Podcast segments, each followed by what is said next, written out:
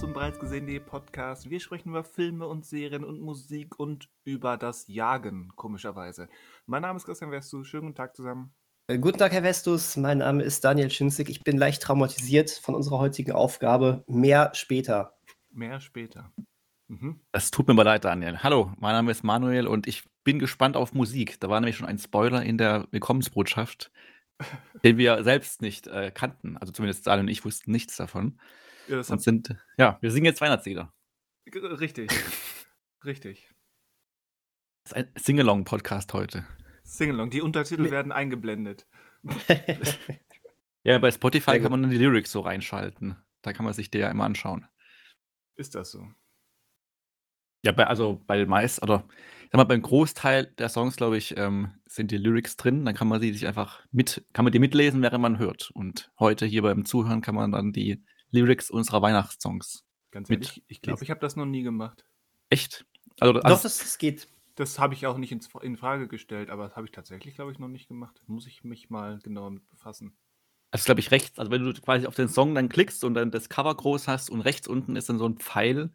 Und wenn du da, also, glaube ich, so ein Pfeil nach links, oben, äh, nach links unten und rechts oben zeigt der, und wenn du da drauf klickst, dann erscheinen die Lyrics und genau, also live und äh, zeigen dir an, was gesungen wird. Wie gesagt, nicht bei allen äh, Tracks ist das, aber ich glaube, es ist eher der Großteil, dass man da sie findet. Ja. Ja, muss, das ist, ja. muss ich mal reingucken. Aber um das direkt aufzuklären, mache ich mal den Anfang mit, mit ähm, zuletzt gesehen, gespielt, gehört, gelesen und so weiter. Äh, denn ir irgendwann mache ich aus diesem Podcast noch einen Musikpodcast. Ich versuche es immer wieder, zumindest für fünf bis zehn Minuten. Äh, ich habe ja von meinem, meinem Albumprojekt schon ein, zwei Mal ähm, gesprochen und das ist im Prinzip abgeschlossen, zumindest Phase 1 ist abgeschlossen. Und jetzt äh, befasse ich mich äh, in Phase 2, wenn man so will, äh, mit Bands, äh, die ich vorher gar nicht oder nur vom Hören sagen kannte. Also wo ich, wo mir der Name was sagte, die ich irgendwie interessant fand, wo ich aber vor, vorab noch keine ähm, Berührungspunkte hatte. Und, äh, Was war Phase 1 nochmal? Also kurz zusammengefasst. Im Prinzip das Gegenteil davon. Bands, die ich kannte, äh, wo okay. ich schon Bezug zu hatte, mich da mal mehr oder weniger komplett durch die Filmografie, äh, Filmografie, ja, Macht der Gewohnheit, die Diskografie zu hören. Okay. So, und jetzt in Phase 2, ähm, so die ersten, die, die ich da herausgepickt habe, ist, sind die kanadischen Rocker der Band Rush. Sagt die, der Name euch was? Ja. Ja, wunderbar. Ich meine, ja, ich bin mir jetzt nicht ganz sicher, aber kennt man von denen was? Gibt es denn was, wo man sagen kann, das kennt man? Oder so ein ähm, One-Hit-Wonder? Oder? Nee, kein, kein One-Hit-Wonder. Okay. Ähm, also die haben, glaube ich, so über, über dreieinhalb Dekaden äh, ihre Karriere hingelegt und waren dann in den 2010ern auch noch ähm, regelmäßig auf Tour wie gesagt, die, die, die Hauptphase, auch wenn, glaube ich, ähm, nur einer von den dreien Gründungsmitglied ist, aber die Hauptbesetzung sind Alex Lifeson, Geddy Lee und Neil Pearl. Ähm, wie gesagt, sind Kanadier und ähm, begannen ihre Phase Anfang der 70er. Und das ist so richtig schöner ähm, Hard ein bisschen Progressive, ein bisschen äh, die Frühform von Heavy Metal. Also das sind die wunderbaren, super schweren Gitarren, da ist so ein, der wahnsinnige Bass und das treibende Schlagzeug ähm, wie, wie so vieles in den, in, von Rockmusik in den 70ern klingt. Es gibt viele stilistische Parallelen ähm, mit Led Zeppelin, mit dem frühen Black Sabbath, aber auch die frühen Queen. Ähm, und irgendwo dazwischen ist dann eben auch Rush. Ähm, man kann vielleicht, gerade wenn es so in die Progressive-Richtung geht, auch was das äh, Storytelling betrifft, mit vielen Anleihen an ähm, Fantasy-Welten und Science-Fiction-Erzählungen, äh, kann man so ein paar Parallelen zu den frühen Genesis äh, ziehen, die aber wiederum nie so hart klangen wie das Rush tun. Wie gesagt, das ist teilweise, man, man, man sortiert die gerne mal wirklich in die, in die ähm, Ecke des, der frühen ähm, Progressive Metal Ecke. Aber je näher wir der, den 80ern kommen, desto mehr kommen Synthesizer und ähm, Keyboard dazu. Mhm. Und desto eingängiger wird das, was eben auch die generelle Entwicklung äh, von Rockmusik ist. Auch bei den genannten Bands, insbesondere Queen, äh, erkennt man diese Entwicklung ja auch. Ähm, irgendwie die 80er waren dann so, ein, so eine Zäsur da drin. Ja, und da habe ich mich jetzt durch die ersten, ich glaube, acht oder neun Alben so bis Mitte der 80er gehört. Und das hat mir sehr, sehr gut ähm, gefallen. Da sind ein paar echte Bretter drin. Ähm, ich kann noch nicht genau sagen, welches Album ich herauspicken würde, Also es gibt äh, das wunderbar betitelte Caress of Steel, also quasi die Streicheleinheit des Stahls. ähm, wun wunderbar. Ähm, ich glaube, 2112 hat mir sehr gut gefallen und besonders das 1978er Album Hemispheres. Ähm, da würde ich auch mal den, den, so einen Anspieltipp raushauen, auch wenn es ein ähm, reines Instrumentalstück ist. Aber es ist ein zehnminütiges, schweißtreibendes Brett. Und es ist der Album-Closer und ich glaube, viel geiler kann man so ein Album nicht abschließen. Das Lied heißt La Via Strangiato, ähm, also die Villa Strangiato. Mhm. Und einfach mal reinhören, ähm, um so den Sound von Rush kennenzulernen. Wie gesagt, echtes Brett. Ähm, mir hat es sehr gefallen. Ja, damit habe ich mich so die letzten äh, Tage musikalisch befasst. Und ähm, ob du das gesagt hattest, wie kamst du jetzt genau auf die Band? Also, du kennst sie einfach nicht, und, aber gehst du da jetzt doch, nach doch, irgendeiner Liste raus? Ich, ich, hatte den Namen auch schon auf der Liste eben, weil okay. ich, ich treibe mich ja gerne mal ähm, in, in, in der ähm, Progressive-Ecke rum. Led Zeppelin ist einer meiner Lieblingsbands. Ähm, Queen ich, weiß ich auch sehr zu schätzen. Und eben, wenn man über diese Bands liest, dann fällt auch oder fiel auch immer mal wieder der Name Rush. Und äh, ich habe halt in, in der Vergangenheit nie ähm, mich daran gemacht, mal mhm. reinzuhören. Wer sind eigentlich Rush? Warum werden die immer wieder erwähnt? Und ja, jetzt diese Phase 2, wenn man es oder wenn ich es so offiziell nennen möchte, ist eben dazu da, diese Lücken von ähm, nie wirklich gehört, aber irgendwo immer mal aufgefallen, äh, mal zu schließen. Ah, okay. Und du hörst es dann auf, also auf Spotify oder kaufst ja. du dir wirklich? Okay, auf Spotify, okay. Ja, so, so weit sind wir noch nicht. Also ähm, mein, mein Musikkaufverhalten ähm, hat sich tatsächlich ein bisschen reduziert, aber auch weil, wenn ich was kaufe, dann ähm, auf Platte mhm. bevorzugt. Stimmt ja auch heute, also weiß nicht, ob von euch jemand noch irgendwie einen CD-Player hat oder eine generell nur eine Anlage zur Musik hören, weil ich zum Beispiel habe das auch gar nicht mehr. Also wenn ich eine mhm. CD habe, muss ich die über den Blu-ray-Player laufen lassen. Ebenso. Aber, ja. ja. oder über den PC. Ja, mein Laptop hat leider kein Laufwerk mehr. Das ist das Nächste, was irgendwie dann schwierig wird. Aber mhm. genau, im Grunde bin ich da als bei Musik auch eher noch so physisch gedacht, aber da ist der Kauf, also da ist der Kaufanreiz meistens nicht so hoch, denn weil man es halt dann erstmal bei Spotify hat, genau. sich da anhört und ähm, und wenn man dann was ja. haben möchte, dann zumindest ist das mein Gedanke, dann möchte ich auch wirklich was in der Hand haben und ja, wie du schon sagst, CDs kaufen macht im Jahr 2022 eigentlich keinen Sinn mehr dann lieber richtig äh, eine Platte. Ich müsste mal wieder auf einen großen Flohmarkt oder auf eine Plattenbörse. Mhm. wieder Lust zu.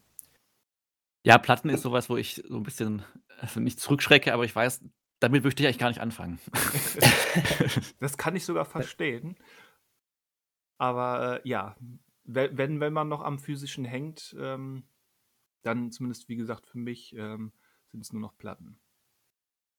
Also kann ich auch verstehen, weil es natürlich auch schöner ist, so eine Platte dann zu spielen oder aufzulegen und so weiter und, ähm, der Vorgang des physischen Spielens dann eigentlich schöner ist, als wenn man jetzt 'ne CD einlegt und die verschwindet dann im CD-Fach oder halt das Ganze digital hört. Da ist, glaube ich, Schallplatte noch mal noch 'n bisschen schöner, das Ganze irgendwie wertzuschätzen, was man da gerade hört. Oder das Album einfach aufzulegen. Ja. Das ist halt auch ein viel bewusster Prozess, ne? Genau. Das ist das ist es halt. Ähm, und es klingt irgendwie auch noch geiler. Es hat diesen, diesen wunderbaren monologen Charakter, ne? Monologen? Monoton. Analogen. Oder ich meinte analogen. Monologen, monologen Charakter, sehr gut. ähm, jeder mit die ganze Zeit. genau. Ähm, aber das ist schön, da wird sich jetzt Manuel drüber freuen. Wer hat das schon in einem berühmten Actionfilm im Jahr 1996 gesagt? Nick Cage. Ganz genau. Bei The Rock ähm, beschwert er sich am Anfang ähm, darüber, als er gesagt wird, warum, warum bestellst du hier so eine äh, extrem teure Platte von den Beatles, ähm, wenn deine Freundin das überhaupt ja, nicht, ja. Ne, überhaupt nicht wissen darf, dann sagte er, ich bin der totale Beatles-Fan und zweitens, die hier klingen besser. Ja? Und das hat sich bewahrheitet, noch knapp 30 Jahre später. Platten sind so, so sehr angesagt wie, wie lange nicht mehr. Aber sind Platten so ein bisschen und entsprechend das, teuer. Genau, ich wollte gerade sagen, Platten sind so ein bisschen das, das wie bei Filmen irgendwie so Mediabooks, glaube ich. Also das. Ja. Also jetzt nicht, also das, man. Der, der Vergleich passt schon irgendwie, ja. Man gibt halt mehr aus und spricht halt so eine spezielle Käuferschaft an, die halt wirklich nur noch, die halt auch ein bisschen mehr dann ausgibt dafür. Aber ich weiß gar nicht, ob der CD-Markt im Vergleich zum DVD und Blu-ray-Markt und 4K-Markt, ob der halt noch sogar noch schlechter läuft. Das weiß ich jetzt gar nicht, aber ähm, Das weiß ich nicht, aber ich war vor ein paar Tagen äh, zum Weihnachtsshopping unter anderem ähm, mal wieder, seit längerer Zeit mal wieder durch einen Müller gegangen, Mhm. ähm, die ja schon vor zehn Jahren ähm, eine relativ große Plattenecke haben und mittlerweile, glaube ich, ähm, sind, haben die so viele Schallplatten wie CDs da rumstehen. Hm. so ein Eindruck bei dem Müll, den ich jetzt hier habe, dass die sogar mehr Schallplatten als CDs haben. Also, das ist, äh, also wenn man was sucht, findet man auf jeden Fall die Schallplatte, aber CD würde man jetzt direkt im Laden nicht, also kann man natürlich wahrscheinlich bestellen, aber ähm, ich würde fast sagen, dass da CDs nur noch Hörspiele sind oder Schlager, also irgendwie sowas, wo man sagt, okay, Kinder kriegen vielleicht noch CDs, wenn überhaupt, und äh, ältere Leute kaufen sich halt noch CDs. Also wirklich, also richtig ältere Leute. Ja, ich habe jetzt bei den CDs nicht genau geschaut, was da rumstand. Aber wie, wie schon angedeutet, wenn ich Platten kaufe, dann tatsächlich bevorzugt ähm, gebraucht, einfach auch Mhm. aus preislichen Gründen. Weil neu gepresste Platten, die sind wirklich 25 Euro aufwärts mit etwas Glück. Das ist schon die günstigste Variante. Und dann halt auch viel limitiert und in verschiedenen Farben. Und also gut, Formen vielleicht nicht, aber in Farben zumindest. Ja, schön, schön wär's. Ja, ich, äh, ich, äh, mein äh, Vater hatte damals sich den Stargate-Kinofilm gekauft auf Videokassette. Und da war quasi nur das Thema mit dabei auf CD, also ein Track. Und diese CD war aber nicht in, also in runder CD-Form, sondern in so einer Form wie so ein äh, Hieroglyph oder ich glaube so ein Zeichen von dem Stargate halt. Und das war halt, also die CD-Player konnten das auch abspielen, aber es war halt nicht komplett rund, sondern es war halt nur so dreiviertelsrund oder sowas. Mhm. Und äh, das war interessant. Aber dann vermutlich ein bisschen kleiner, ne, damit es da reinpasst dann trotzdem. Aber Äh, ich kenne sowas, ja. Das Müsste waren man noch mal googeln, aber ähm, ja, da hat man sich Ich, noch ich gelangt. erinnere mich noch an meine Kindheit. Da gab es in der Mickey Mouse mal so, ein, so, ein Auflage, so eine Auflagefolie für den Plattenspieler. Ähm, das war so eine Folie du, mit, mit Loch in der Mitte, konntest du auf irgendeine x-beliebige Platte legen. Und ähm, dann war da, wurde aus egal dieser Platte, ähm, wurde ein Hörspiel über Dinosaurier. Okay, krass, interessant. Okay. Irre. Zumindest habe ich es so in meinem Kindheitsgedächtnis abgespeichert. Aber hat es auch geklappt? Ja. Oder? Okay. Hat auch geklappt. Irgendwann Magie. ist, diese Fo irgendwann ist diese Folie äh, so, so langsam durchgenudelt und dann kommt immer mehr äh, das, was in der eigentlichen Platte ist, durch, weißt du? Und dann kommt so ein ganz, Genau. ganz merkwürdiger Mischmasch. Ja. Ähm, und wenn man nicht aufpasst, wird dann der Teufel beschwört. Das ist bei Platten so, habe ich mir sagen lassen. Mhm. Wer hat dir das denn gesagt? Weiß er nicht. Hat er vergessen. Ist er wieder rausgeflogen? Nee, er ist noch da. Ja, ich Ja. fürchte aber, ähm, weil, weil er jetzt so still ist, hat, er, er hat, sich. hat er sich verabsch verabschiedet. Ähm, ja, da mach, kann du, er. mach du mach doch mal weiter, weiter, genau. mit zuletzt gesehen, gehört, gespielt, gelesen. Genau, letzte Woche äh, hatte ich leichte Beschwerde-Vibes gehört, äh, dass Daniel und ich ja ganz viele Horrorfilme nur schauen würden. Dabei ist ja Weihnachten. Und Äh, ähm, wir beide waren das, aber okay. Ja, ich glaube, du hast halt mich und Daniel, glaube ich, trotzdem über den äh, Kamm geschert, ähm, dass wir beide äh, nur Horrorfilme schauen und keine Weihnachtsfilme. Nein, ich mich auch, weil, Hallo. weil ich ja auch ähm, einen Horrorfilm mit Bones and All geguckt habe. Ach so war das. Okay, dann äh, war ja, dann warst, bist du ja gar nicht schuldig, sondern wir sind alle schuldig des Horrorfilms. Naja, auf jeden Fall Schuldig dachte ich halt, äh, um natürlich den Weihnachts, äh, die Weihnachtszeit ein wenig zu äh, feiern und äh, nicht zu viel Horror zu schauen, dachte ich, komm, schaust du mal Black Christmas und äh, hast dann eine Mischung aus ähm, Horror oder Slasher und Weihnachten. Das ist aber Und- geschummelt, ne? Ja, es, ist- es ist vielleicht nicht geschummelt, es ist clever. Und Sehr gut. äh, den, den neuen oder den alten? ähm, tatsächlich äh, beide. Also es gibt ja drei mittlerweile. Ich habe den ganz alten geschaut und den ganz neuen geschaut.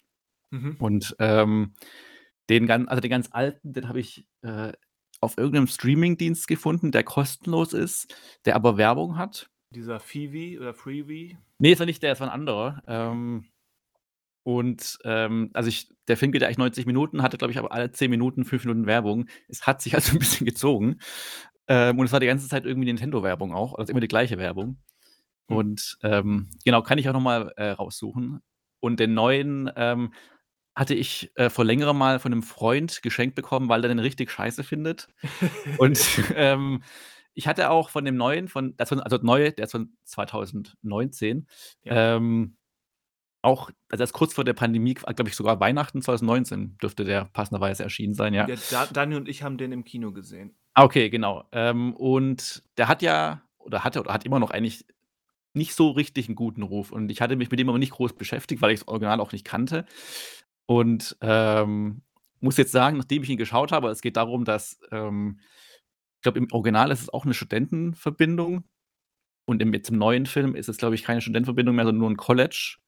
Also ich glaube, die oder College ist es auch ein Studium oder ist es noch weiterführende Schule? Also egal, ja, auf doch. jeden Fall ist, ist, es. Ist im Prinzip das gleiche in Grün. Auch wieder ein okay. Wohnheim für Frauen. Genau, ist, ich weiß nur nicht, ob es halt auch schon, genau. Und dieses Wohnheim wird ähm, von einem Killer, also im Original ist ein Killer, der da umgeht. Das Spiel ist auch an mehreren Tagen und äh, alles ist ein bisschen kleiner gedacht. Im neuen Teil ähm, spielt es auch, also das College hat auch einen historischen Hintergrund ähm, wo es auch darum geht, äh, wie quasi, also das ist ja der Krux an diesem neuen, an neuen Verfilmung, wo sich viele dran gestoßen haben. Ähm, eine Frau hat den Film inszeniert und es geht auch um feministische Themen und, und Empowerment und so weiter. Und ich muss aber sagen, ich fand das so die erste Stunde gar nicht so irgendwie künstlich aufgesetzt oder zu sehr äh, aufs Auge gedrückt. Ähm, was vielleicht auch darin liegt, dass man seit 2019 sind jetzt nur drei Jahre vergangen, aber ich glaube, dass die Themen jetzt irgendwie noch präsenter sind und man dann irgendwie doch noch mehr oder einfach schon drüber nachgedacht hat und vielleicht vielleicht offener ist. Also, mein Problem an der neuen Verfilmung war halt eher die, äh, zweite Hälfte, das letzte Drittel einfach, wo das Ganze sehr, ähm ähm, ich will jetzt nicht sagen fantasievoll wird, aber wo das Ganze so ein bisschen, äh, weg von der Realität geht und, ähm, so eine Richtung nimmt, die ich nicht mehr so ganz äh, wo ich nicht mehr ganz mitgezogen bin. Also, ich will jetzt auch jetzt nicht groß spoilern oder sowas. Es ist auch kein Riesending eigentlich. Aber, ähm, da hat mich der Film dann eher verloren, dass halt das letzte Drittel so ein bisschen willkürlich dann auch wirkte. Und davor war er eigentlich für so ein, ja, ich nenne es mal jetzt Weihnachtsslasher eigentlich völlig in Ordnung und jetzt nicht irgendwie, äh, schlecht oder sowas und auch wegen seiner Attitüde irgendwie zu also, weil Frauen in der Hauptrolle sind und es darum geht, dass Frauen unterdrückt wurden und die Hauptfigur ja auch ähm, eine Missbrauchserfahrung hat, diese da, wo ihr nicht, also ihr wurde nicht geglaubt, dass sie ähm, missbraucht wurde von einem ihrer Studentenkollegen und das spielt auch so ein bisschen, quasi ist so der Angel Angelpunkt für sie drin zu bleiben in der Geschichte und äh, da so ein bisschen hinter diesem Killer herzugehen oder beziehungsweise dieser Studentenverbindung, die es dort auch noch gibt. Und ähm, ja, das fände ich eigentlich völlig in Ordnung.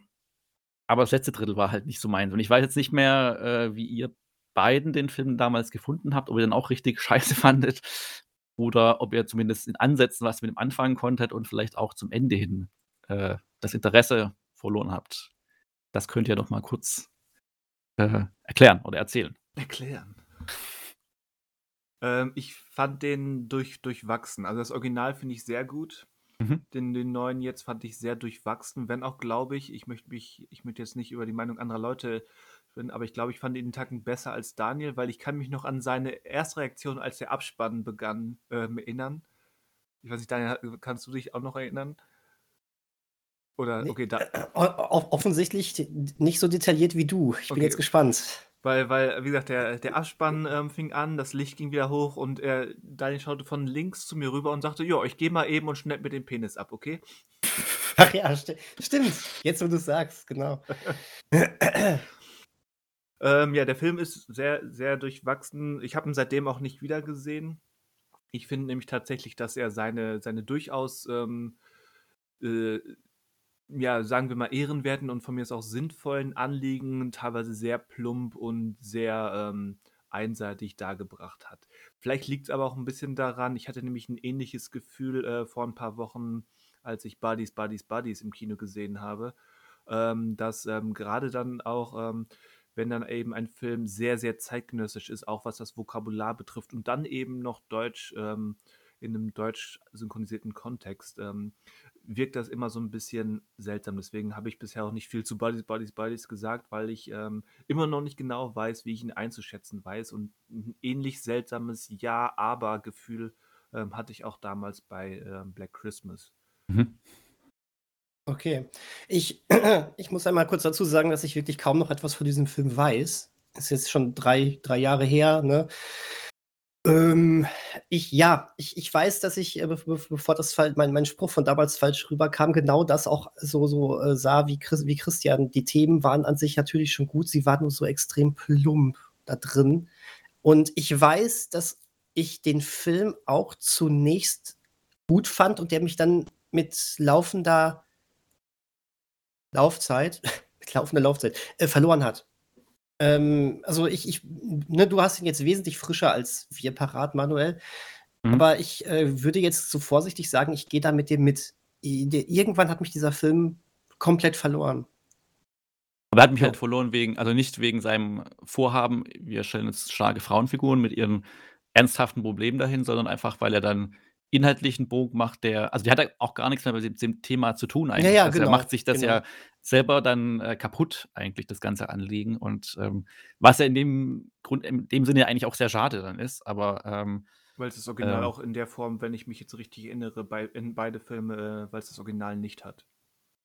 Nee, genau, das Original ähm, lässt er, also da spielt es auch gar keine Rolle irgendwie. Also da ist der Hintergrund des Mörders äh, gar nicht so klar. Also der ist so ähnlich angelegt, ein bisschen wie, äh, oder ich weiß gar nicht, ob bei Scream das bewusst so ist, aber bei Black Christmas ja auch so ein bisschen so angelegt, dass man denkt, zum Beispiel, es ist der Freund von einer Hauptfigur, der Hauptfiguren und äh, ist es dann aber doch nicht. Und ähm, also Scream 2, ja. Scream 2 ist eine klare ähm, Referenz an Black Christmas, das Original, weil es eben auch ähm, zumindest der Anfang mit Sarah Michelle Geller ähm, in dem Wohnheim spielt.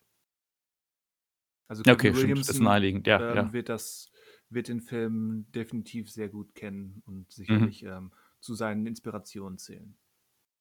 Im Grunde nimmt er auch schon Sachen, also er hat ja auch am Anfang so eine POV-Einstellung, was man dann aus Halloween auch kennt und einiges ist ja schon vorher erschienen, aber in meinem Gedächtnis war er irgendwie nie so. Also ich wusste, es gibt ihn, aber eigentlich glaube ich, ist er für das Slasher-Genre eigentlich, eigentlich wichtiger oder bedeutender, als er vielleicht jetzt mittlerweile so ist in der breiten ähm, aber bei, bei POV und Slasher müssen wir, wie heißt der, der, der Kameramann hier mit Karl-Heinz Böhm als, äh, als äh, Mörder, der mit dem Kameragestell sein Opfer aufspießt.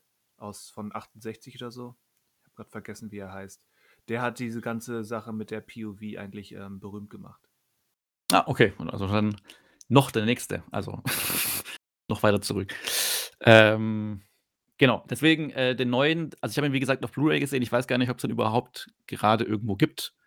Ähm, ja, wie gesagt, ich glaube, also der ist, glaube ich, nicht so schlimm, was die Sache betrifft mit den Frauen, die wie man denkt, beziehungsweise das finde ich auch gar nicht eigentlich gar nicht schlimm, sondern es ist so zeitgemäß, wie es eigentlich geht und ohne jetzt irgendwie also ja, ich weiß nicht, Daniel, ob dein Impuls immer noch der gleiche wäre, jetzt nach dem Film dann aufzustehen und, äh, dich zu entmannen, aber, Ähm, ähm nun muss man fairerweise auch sagen, dass das eine, dass das, dass das eine durchaus ironische äh, äh, Sache ach, war. Ach so. Ach, Christian, hast du jetzt seit drei Jahren verstanden. Ich meinte das gar nicht so ernst.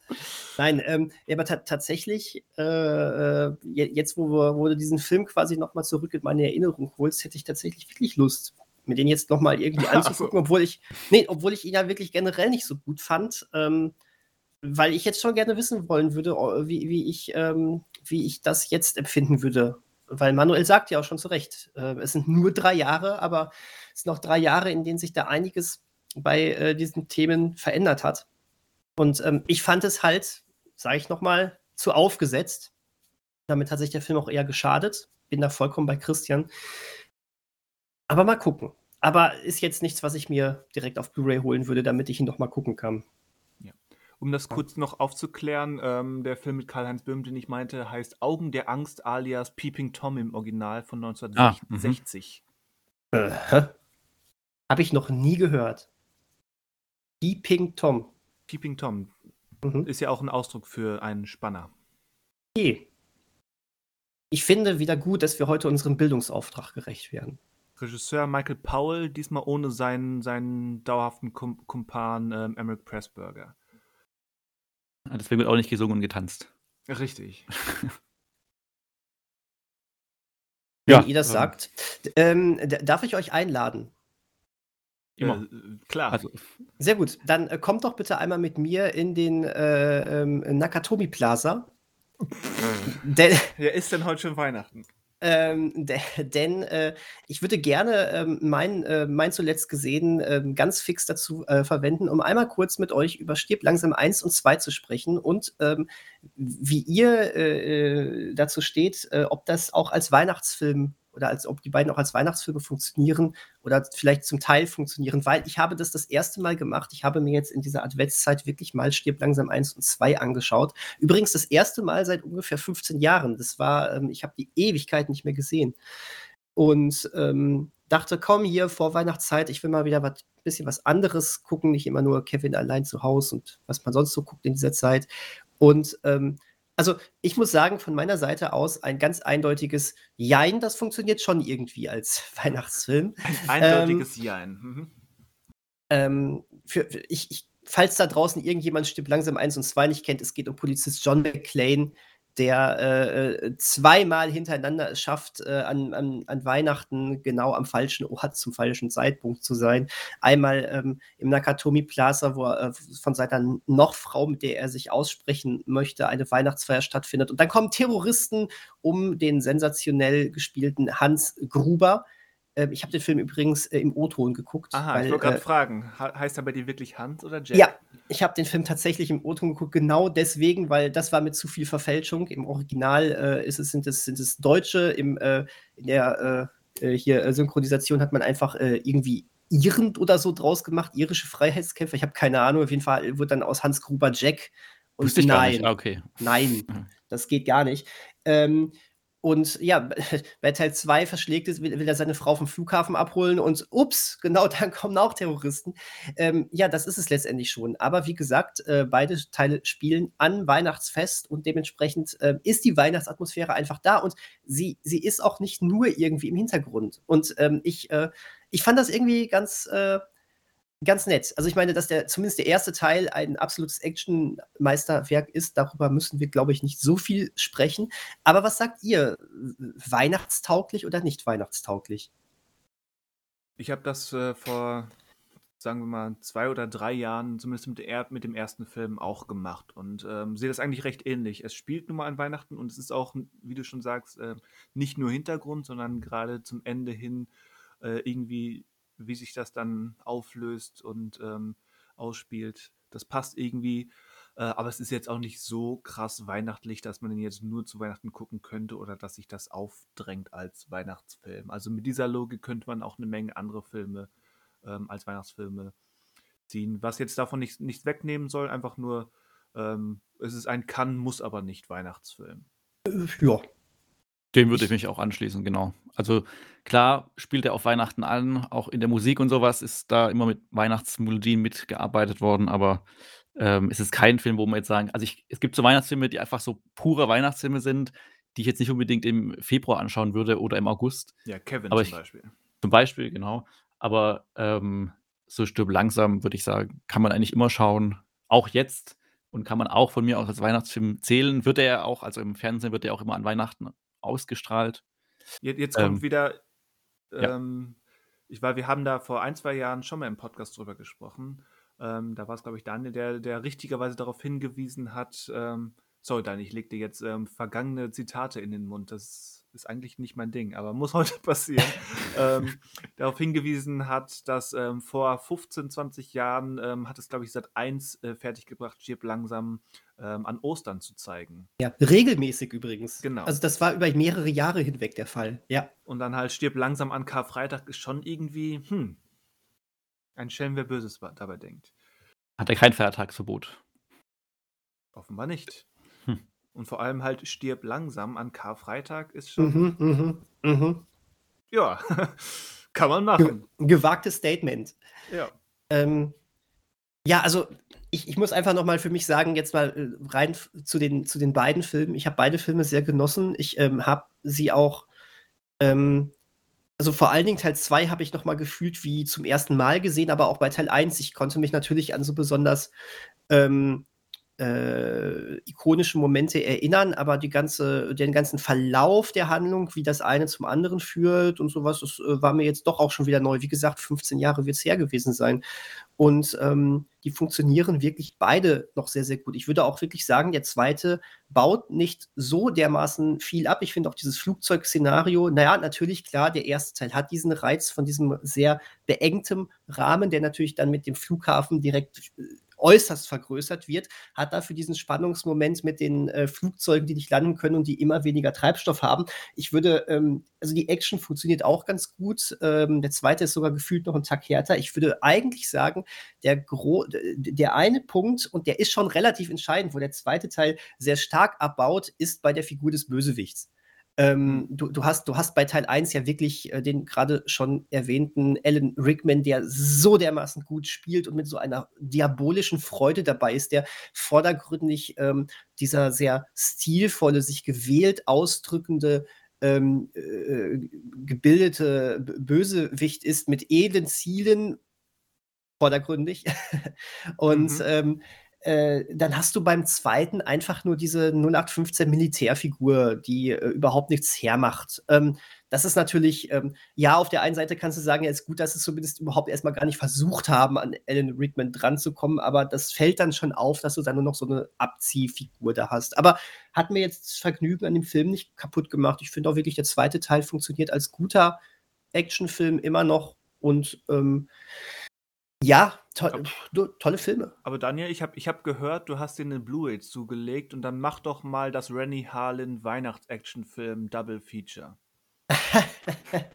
ja, mache ich. Äh, kann ich ja leider noch nicht zu viel sagen. Ich habe äh, witzigerweise kam mir die Idee, diesen Film, wir reden von dem Film Tödliche Weihnachten mit Samuel L. Jackson und Gina Davis, der auch von Reddy Harlan ähm, wie Teil 2 von Stirb langsam inszeniert worden ist. Ähm, und das Drehbuch ist von Shane Black, der ja auch dafür bekannt ist, dass er viele seiner Actionfilme an Weihnachten spielen lässt. Ähm, äh, mir kam die Idee beim Schauen von Stirb langsam 2, ich muss unbedingt mal Tödliche Weihnachten sehen. Ja. Hab, dann, äh, hab dann quasi Second, Second Screen einmal kurz geguckt, kann man den irgendwo streamen? Und bin dann erschreckenderweise darauf aufmerksam geworden, nein, den kann man nicht streamen. Selbst bei Amazon Prime ist er nicht zum, ähm, zum äh, Leihen oder so verfügbar. Und hab dann gedacht, schau, komm, scheiß drauf, die Blu-ray gibt es hier in Deutschland, ähm, den, den gönne ich mir jetzt mal. Das heißt, ich werde vielleicht sogar schon nächste Woche hier einmal was zu äh, tödliche Weihnachten sagen. Ist nur, ist, ist, ist kein Versprechen, aber so ja. eine, eine Eventualität. Eine Eventualität. Ja, das war's. Also, Wunderbar. Hat mir aber Spaß gemacht, jetzt so mal in der Adventszeit die beiden ersten Stirb langsams zu gucken. Ja, ich habe noch gar nicht viel auf Weihnachten geguckt. Ich habe vor ein paar, ähm, ja, sagen wir ein, zwei Wochen, habe ich ähm, ein Ticket für zweimal wieder geguckt der aber ähm, e, natürlich eher ein Thanksgiving-Film als ein Weihnachtsfilm ist.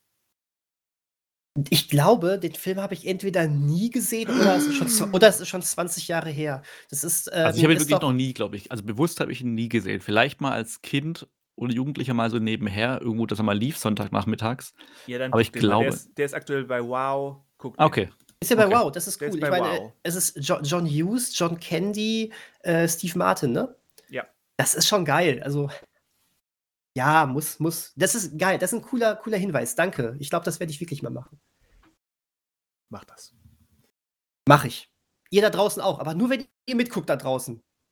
Alle, alle, die uns jetzt hier zuhören, ihr guckt jetzt auch bis okay. nächste Woche ein. Das funktioniert ja wirklich geil. Watch Party.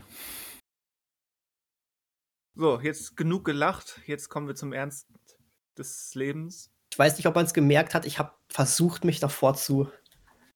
Du wolltest schon abmoderieren. Ich wollte.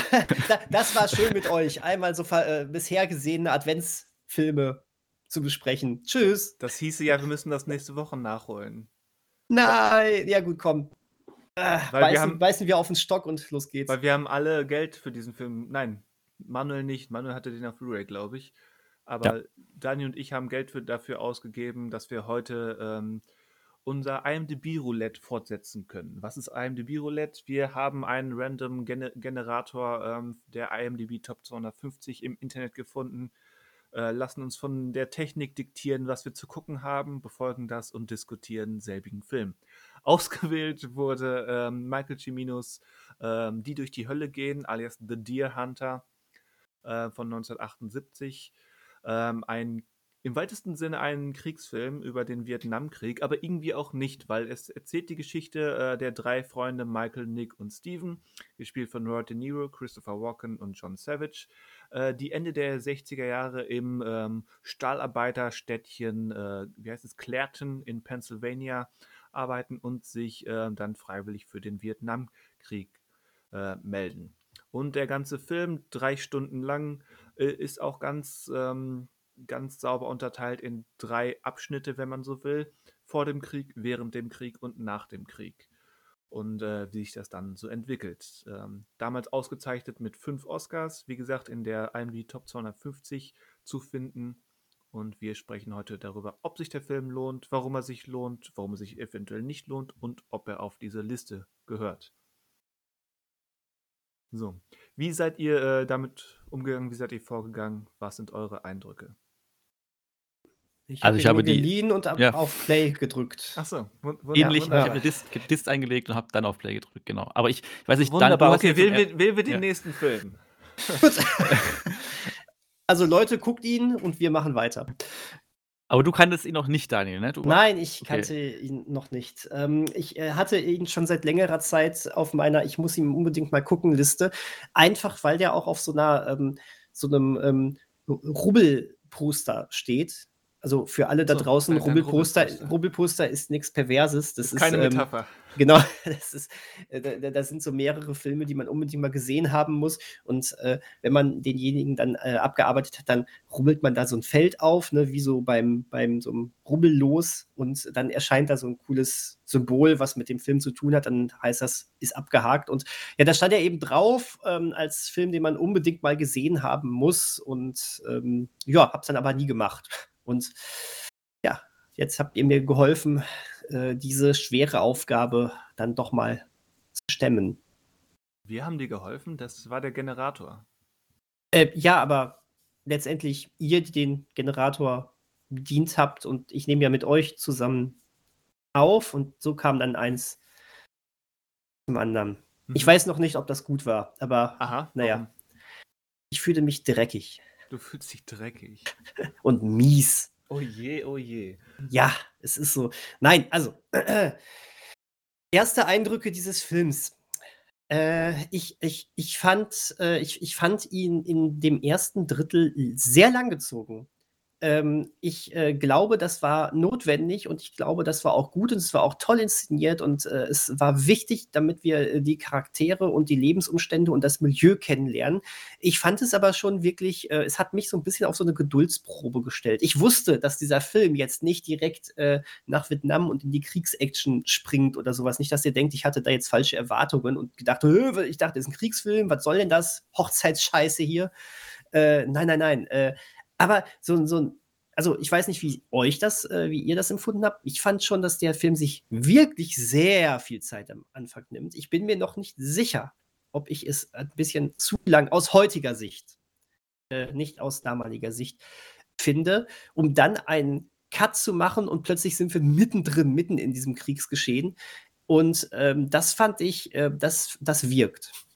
Ja, das der, wirkt, definitiv. Der Übergangscut äh, wirkt ja auch aus mehreren Gründen, zumindest bei mir, weil dann die ersten Sekunden in Vietnam sind ja pures Chaos und Gewalt und ähm, komplett schockierend.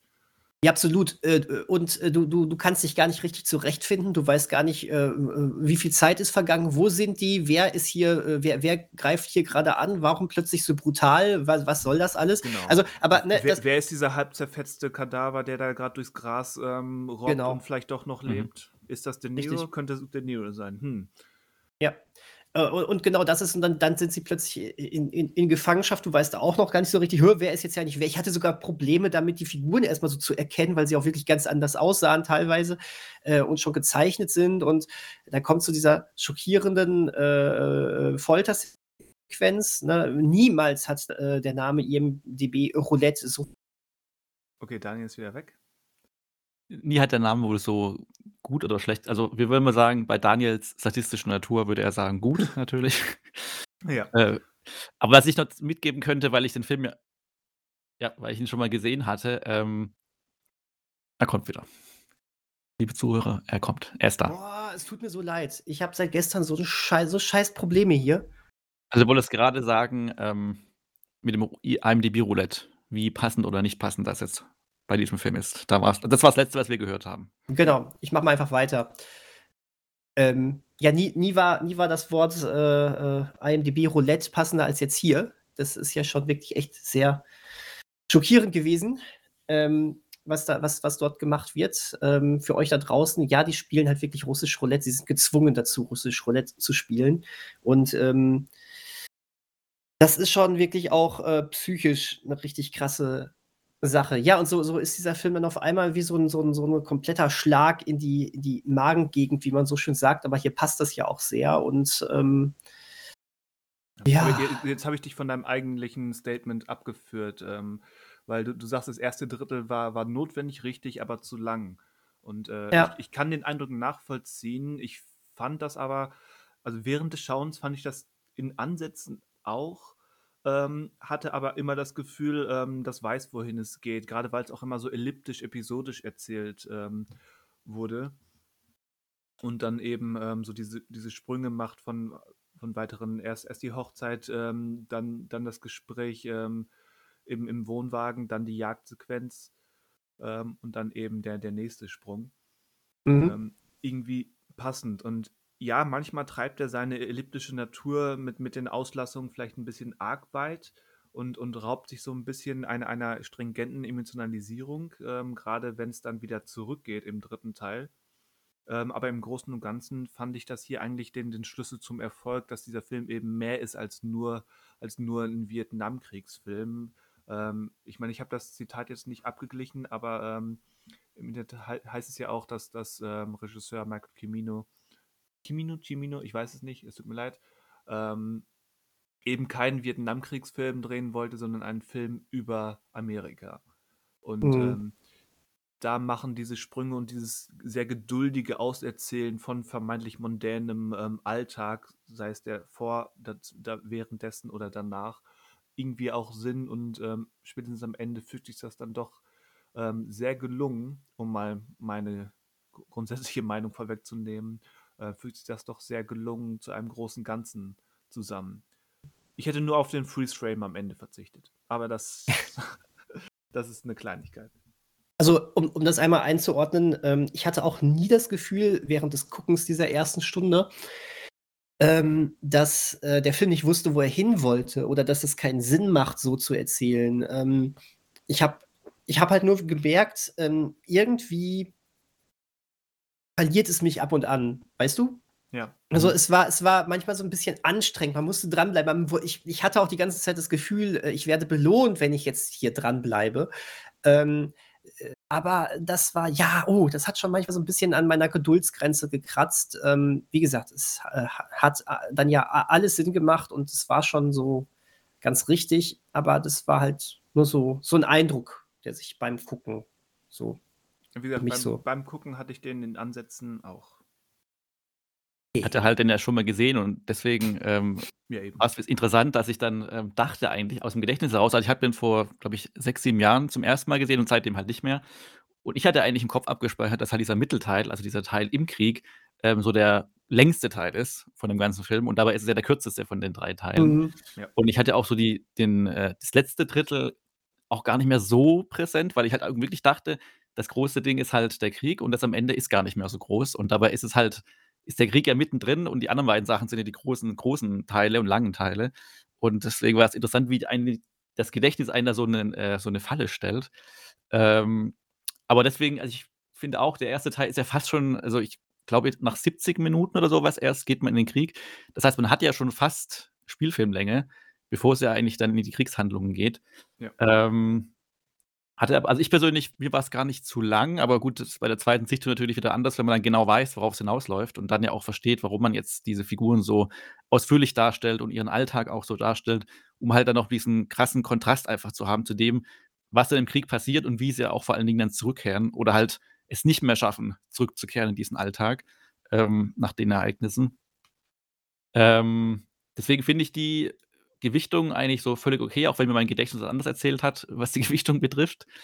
Ähm, und äh, weiß auch gar nicht, ähm, ob jetzt, also wir als jetzt sage ich mal, als junge deutsche Zuschauer haben natürlich einen ganz anderen Blick auf diesen Vietnamkrieg, weil wir den natürlich nicht live miterlebt haben äh, und den größten Teil ja nur aus Filmen ja auch kennen.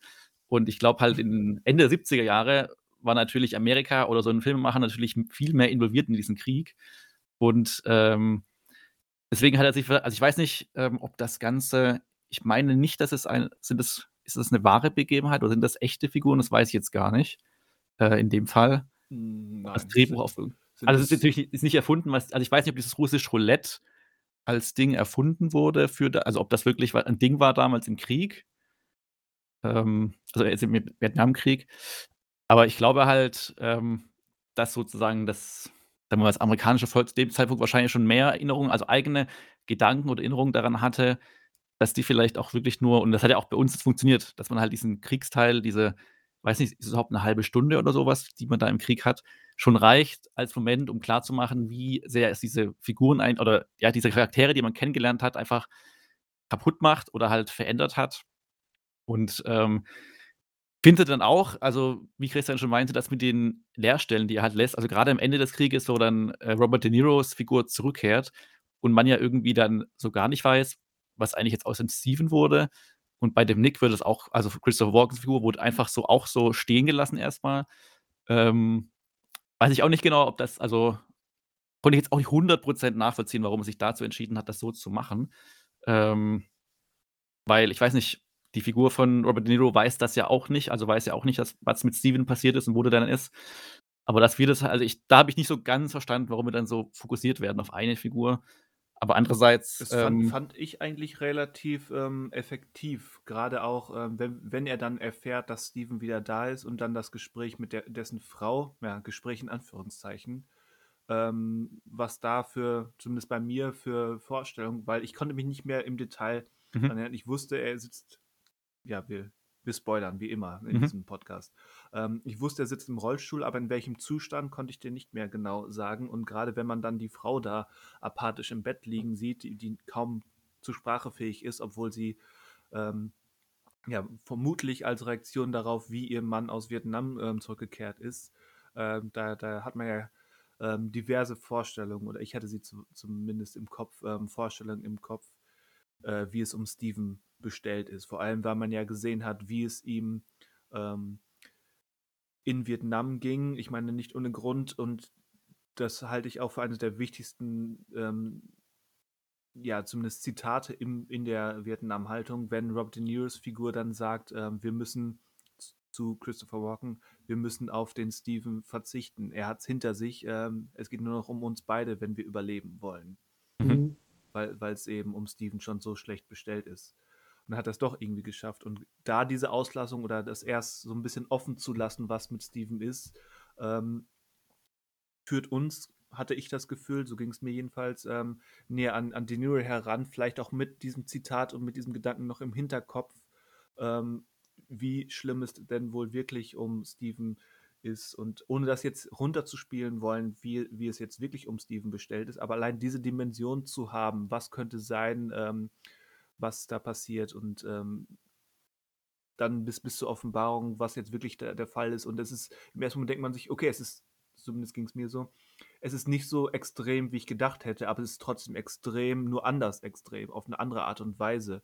Mhm. Ähm, weil, er, weil, er, weil er deutlich wacher ist, als ich es vermutet hätte.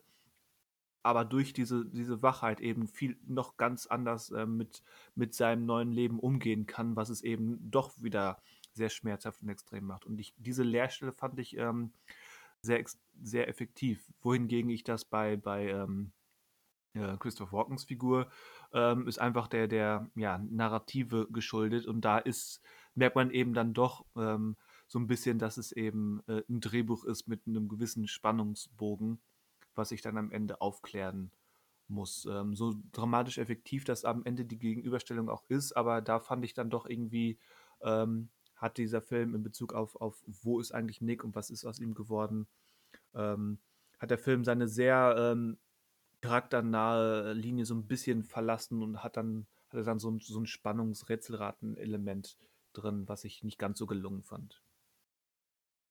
Also genau, es, es ergibt Sinn, dass wir quasi dann, also Robert De Niro ist eigentlich von Anfang an ja eine der oder die Hauptfigur. Und er ist ja auch dann während dem Krieg der, der irgendwie, also er ist ja auch gezeichnet vom Krieg dann, als er zurückkehrt. Also es ist nicht so, dass es ihn gar nicht trifft, aber er ist ja der, der auch die, also der so bei, er wirkt so am meisten an, in den Sinnen oder irgendwie das Ganze irgendwie nach außen zumindest äh, bisschen verkraftet zu haben und ist ja der, quasi der Anführer dieses Trios und äh, der Steven ist ja eigentlich direkt, wenn wir in den Krieg einsteigen, ist ja Steven also dann auch in Gefangenschaft geraten. Gut, beide Figuren, also Steven und Nick, also Christopher Walken, sind ja beide dann schon vom Krieg auch gezeichnet und sehr lethargisch. Aber Steven ist ja schon sehr, ähm, der auch dann der Erste, der quasi abtransportiert wird, weil er so verletzt ist und sich ja auch beide Beine bricht. Aber man versteht es natürlich schon aus dem äh, quasi narrativen Hintergrund, dann bei Michael zu bleiben, weil er halt die aktivste Figur und fitteste Figur quasi noch ist.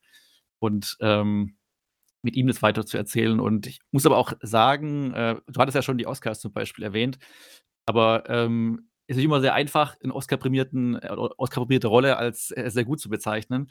Aber in dem Fall äh, finde ich ja schon, was Christopher Walken da spielt, also in der ersten und der zweiten Hälfte. Im letzten Drittel ist es halt dann wieder so eine Figur, die halt einfach nur ja, kaputt ist.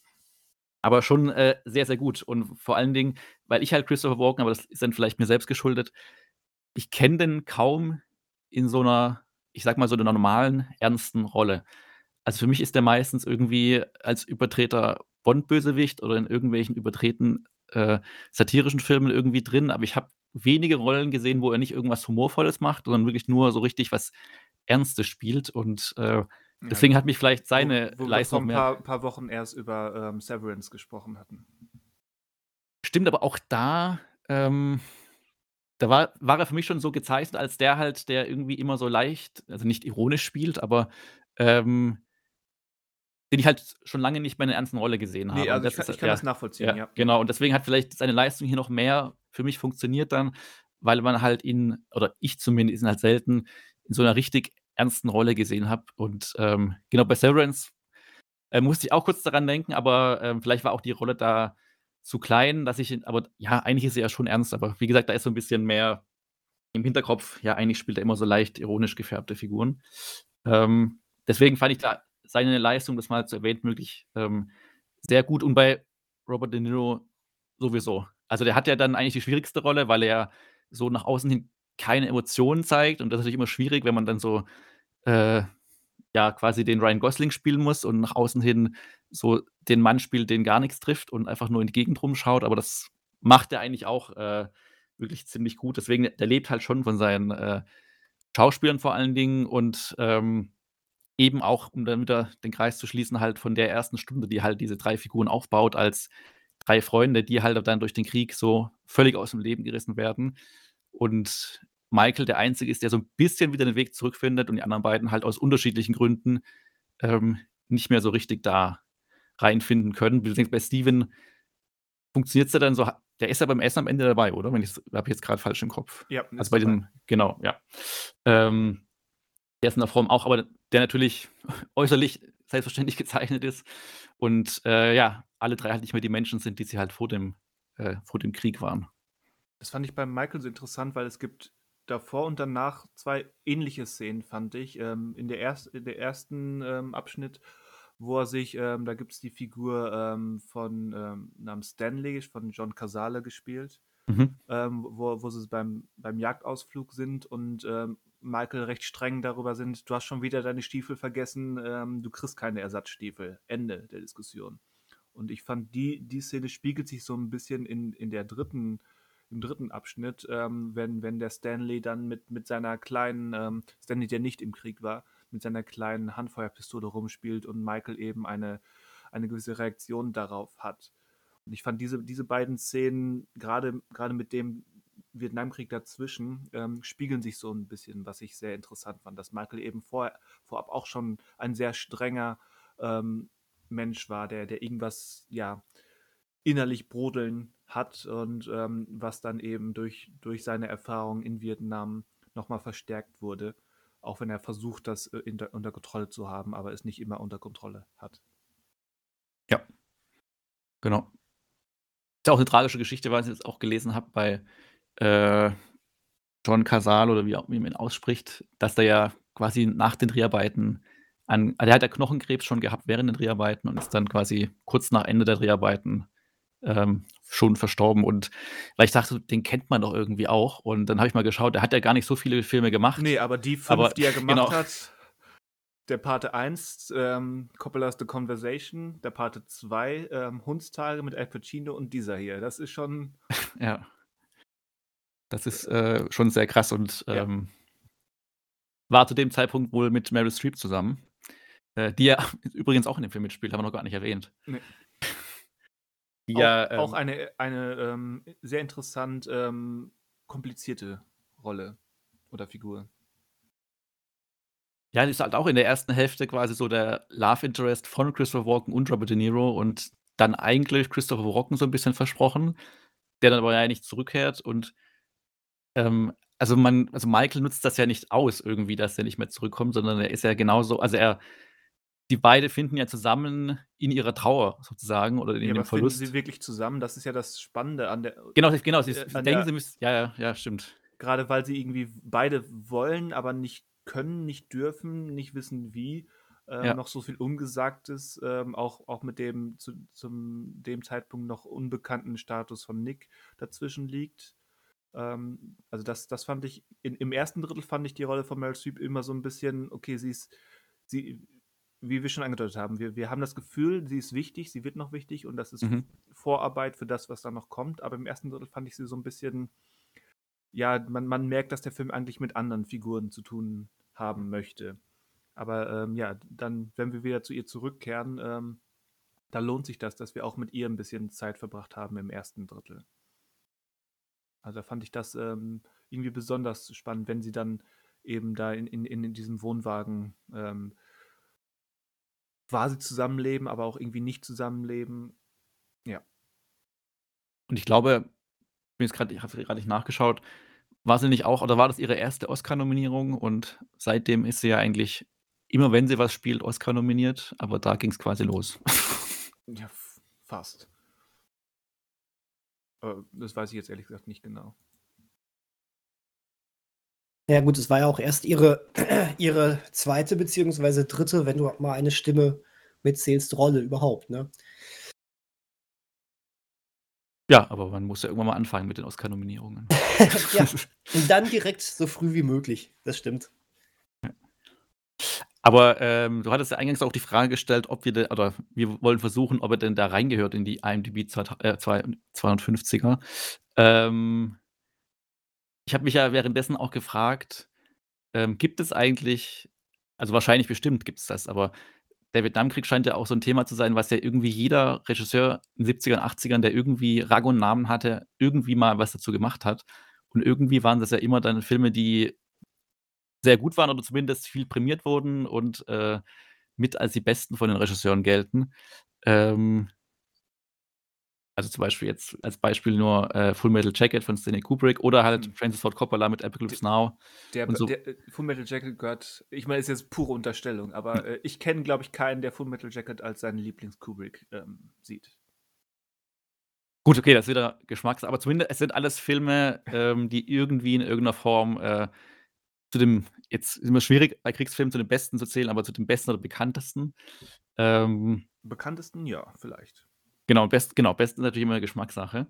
Ähm, und ich weiß jetzt grade nicht, welche da ob Fullmetal Jacket und Apocalypse Now zum Beispiel, ob die auch in der IMDb mit drin sind bei den ersten 250 Plätzen. Also ähm, rein vom Gefühl, Apocalypse Now wäre ich schon fast schockiert, wenn nicht. Ja, Apocalypse Now.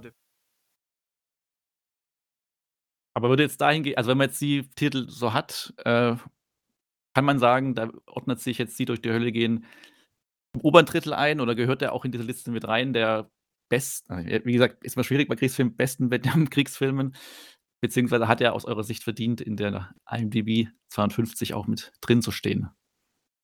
Ich hatte ja schon letztens gesagt, es ist immer schwierig, weil hier muss man sehr stark subjektive und irgendwie eine Annäherung an objektive Sicht äh, zu trennen. Mhm. Äh, und ähm, also ich hatte natürlich im Hinterkopf, oh, ich gucke jetzt hier einen der Top 250 EMBD-Filme und äh, danach dachte ich jetzt nicht, wer, welcher Depp hat den denn da reingewählt? Also, ähm, um es jetzt mal wirklich überspitzt zu sagen, äh, ja, gibt genug äh, Gründe, weswegen der da äh, ohne Probleme reingehört. Ne? Äh, wir haben jetzt so viel schon gesagt, äh, dieser Schrecken des Krieges, diese vor allem diese Auswirkungen auf, ähm, naja, diese Privatpersonen, gleichzeitig dadurch ja auch irgendwie die Auswirkungen auf ganz Amerika und auf das Leben in Amerika. Äh, Gerade damals ein großes Thema. Ich denke aber, das sind Sachen, die man heute auch einfach nicht vergessen darf, weil ich meine, es geht natürlich hier um den Vietnamkrieg, aber letztendlich geht es um Krieg. Ne? Mhm. Ähm, jeder Krieg macht so, so etwas Ekelerregendes mit einem.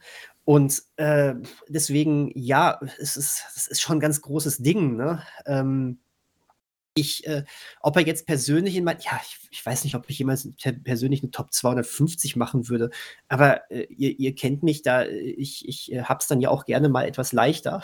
ähm, äh, ich, ich, ich, ich weiß jetzt nicht, ob ich, ob ich den Film jetzt äh, in den nächsten Monaten direkt nochmal gucke, aber Monaten, mit Sicherheit, ja. Aber mit Sicherheit irgendwann mal auch wieder, weil das, also ja, dementsprechend würde ich sagen, der gehört schon in so eine IMDb Top 250 rein, weil der war schon beeindruckend. Ich habe ja jetzt auch ein bisschen überspitzt vorhin gesagt, äh, ich fühle mich dreckig, äh, äh, aber ja, der Film macht ja wirklich was mit einem. Genau, ist, ja, ist ja kein, genau, so. ist kein schlechter Film dadurch, nur weil er halt dich emotional irgendwie. Na, nein, ganz im Gegenteil. Berührt das, das, oder, ja, das, macht, das, dir, das, ja. macht, das macht den Film ja gut. nein, ganz im Gegenteil. Das, äh, äh dieser Film will ja nicht, dass du da rausgehst und sagst, oh, habe ich einen schönen Film gesehen. Das, geht ja gar nicht. Das ist ja auch kein, äh, kein Grund, einen Film als nicht gut abzustempeln. Im Gegenteil, das, er will das erreichen. Äh, er erreicht das bei mir ja voll. Ähm, wie gesagt, er war mir stellenweise dann doch einfach auch ein bisschen zu lang gezogen. Ich sehe aber die Notwendigkeit, dass es genauso gemacht werden musste. Deswegen, ja, wahrscheinlich wird, wird nicht einer meiner absoluten persönlichen, rein subjektiven äh, Favorites äh, of all time, aber äh, hat seinen, seinen IMDB-Platz definitiv verdient. So, das wäre jetzt meine Einordnung davon. Also ich, ich finde es sehr gelungen, dass er eigentlich etwas schafft, was ich normalerweise als Fehler ähm, betiteln würde, nämlich dass er versucht, zwei Dinge gleichzeitig zu machen. Also er wirkt auf mich ähm, ja so eine, oder er ist ähm, ja so eine Kombination aus, aus Vietnamkriegsfilm und äh, eben den Auswirkungen ähm, von Vietnam. Also er ist quasi eine Mischung aus Platoon und Sie kehren heim ähm, mit, mit John Voight, der Film. Ähm, mhm. normalerweise würde ich sagen, ja, entscheide ich für eine Sache und mache die richtig, aber dieser Film macht beide Sachen und noch eine dritte Sache, nämlich das davor ähm, gleichzeitig und macht, äh, schafft durch diese Kombination eben ähm, ja, schafft es dadurch einen Mehrwert zu erzielen. Und das, das halte ich, also ich habe jetzt auch Platoon und Sie kehren heim länger nicht gesehen, aber so aus der Erinnerung heraus würde ich sagen, ich finde diesen hier besser als beide. Oh, okay. Und ähm, gerade eben, weil er auch vermeidet, ähm, das zu sehr zu politisieren. Also gerade die, wir haben, wir haben ja die Sequenzen in Vietnam angesprochen. Es ist erstaunlich, äh, wie wenig er sich mit der Ideologie ähm, befasst, um die es im Vietnamkrieg geht. Man könnte dem Film jetzt vorwerfen, dass es falsch ist, ähm, das so auszublenden. Aber in dem, was dieser Film eigentlich beabsichtigt, mit der sehr ausführlichen Davor- und Danach-Geschichte, ist es eigentlich der, der, der richtige Weg, würde ich jetzt mal ganz naiv sagen, ähm, das sich wirklich auf, auf das Chaos zu besprechen, im, äh, beschränken. De, der einzige konkrete Zitat ähm, ist, ähm, kommt, glaube ich, von, von Nick, also von John, äh, von ähm, Christopher Walken, der sagt, wir haben hier im Dschungel nichts verloren. Und viel mehr Politik gibt es nicht, wenn man ähm, ausblendet, ähm, woher die Jungs kommen und wie ihre Nachnamen lauten. Das ist eigentlich der, der, der spannendste kulturelle, ideologische oder auch ähm, nationale Ansatz. Und dann auch mit der, mit der Schlussszene, was sie da singen. Aber mhm. ge generell Ideologie im Vietnamkrieg, ähm, warum sind die USA überhaupt da und so weiter. Ähm, hält dieser Film relativ klein zurück und schmeißt uns dann eben wirklich für eine Dreiviertelstunde in, in dieses ähm, ja, ähm, Chaos, in dem man, man nicht weiß, wo vorne, hinten, links und rechts ist. Mhm. Und ähm, das in der Kombina äh, Kombination mit, dem, mit der sehr ausführlichen Davor- und Danach-Sequenz, ähm, ja, wie gesagt, für mich ist das der eigentliche Mehrwert dieses Films, weswegen ich ihn durchaus als, als würdig erachte, auch wenn es sicherlich kein Film ist, den ich ähm, so regelmäßig wiedergucken werde. Ich, äh, ich fand interessant, dass als ich ein bisschen recherchiert habe, ähm, ich über einige Kritiken gestolpert bin, die ähm, diesen Film ja regelrecht zerreißen, aufgrund ähm, der Darstellung des Vietcong. Mhm. Und äh, ich, ich, ich, ich finde tatsächlich, dass ähm, auch hier das, das äh, zu tragen kommt, was Christian gerade schon gesagt hat, das geht am Ziel vorbei, finde ich. Ähm, das will dieser Film gar nicht leisten. Ich, ich meine, es ist richtig, das vorzuwerfen. Ah, äh, du, keine Frage. Aber wir müssen uns auch klar machen, der Film ist 78 gedreht, dass wir sind noch mitten im Kalten Krieg. Als wenn jetzt ja. ein großproduzierter ähm, amerikanischer Film ähm, auch nur irgendwelche Sympathien ähm, für das kommunistische Regime zeigen genau. würde. Erstens das. Und zweitens ist der Film so krass aus der Perspektive dieser drei Männer dann ja auch gefilmt. Ähm, der, der Krieg soll als Schrecken dargestellt werden.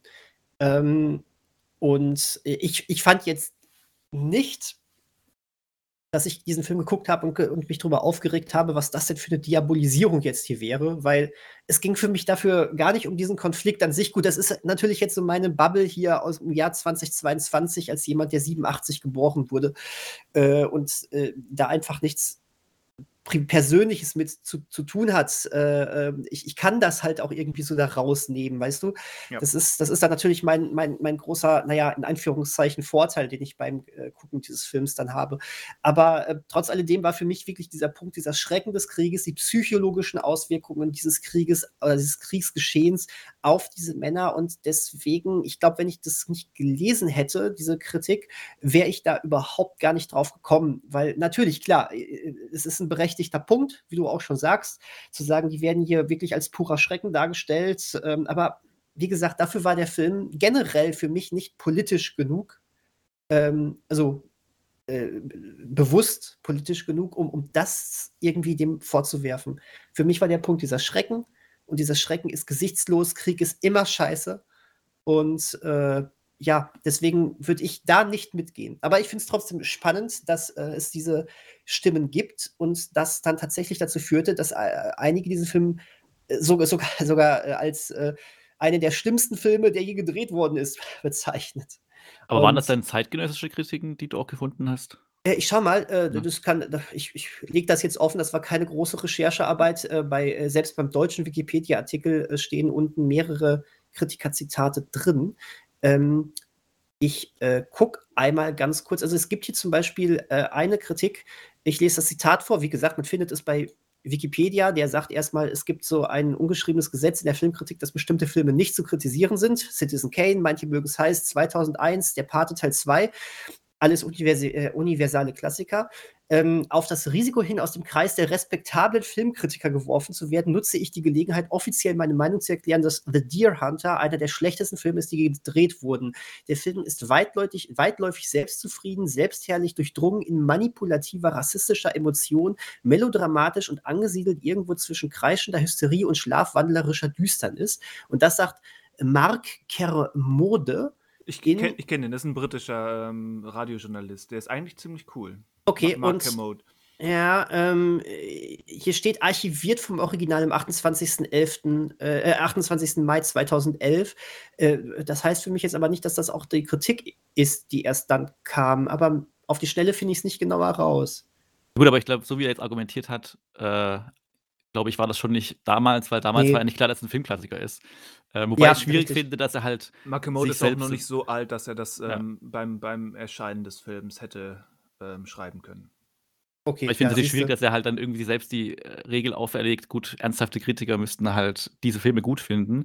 Und dass er dann den komplett schlecht findet, den Film. Also, aber es ist so eine Entschuldigung, ne? Aber ich finde, das, das deckt sich so ein bisschen mit dem, was, was wir, Manuel, letzte Woche so ähm, mit, mit der Sight- and Sound-Liste mhm ähm, angerissen hatten, dass wenn, wenn die, so ein Film erstmal im Kanon ist, äh, dann hat er, hat er so einen, so einen statuesken ähm, Status. Mhm. Statuesker Status, okay.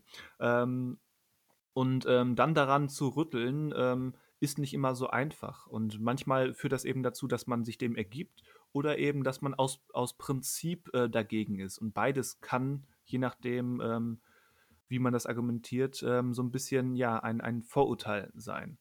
Und das versucht er hier, würde ich sagen, zu kommunizieren.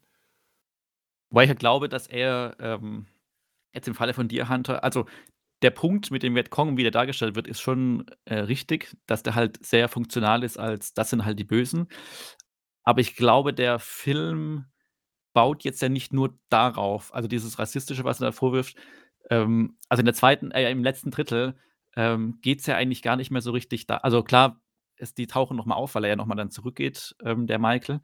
Äh, und da sind sie halt immer quasi negativ behaftet, ähm, die vietnamesischen Figuren.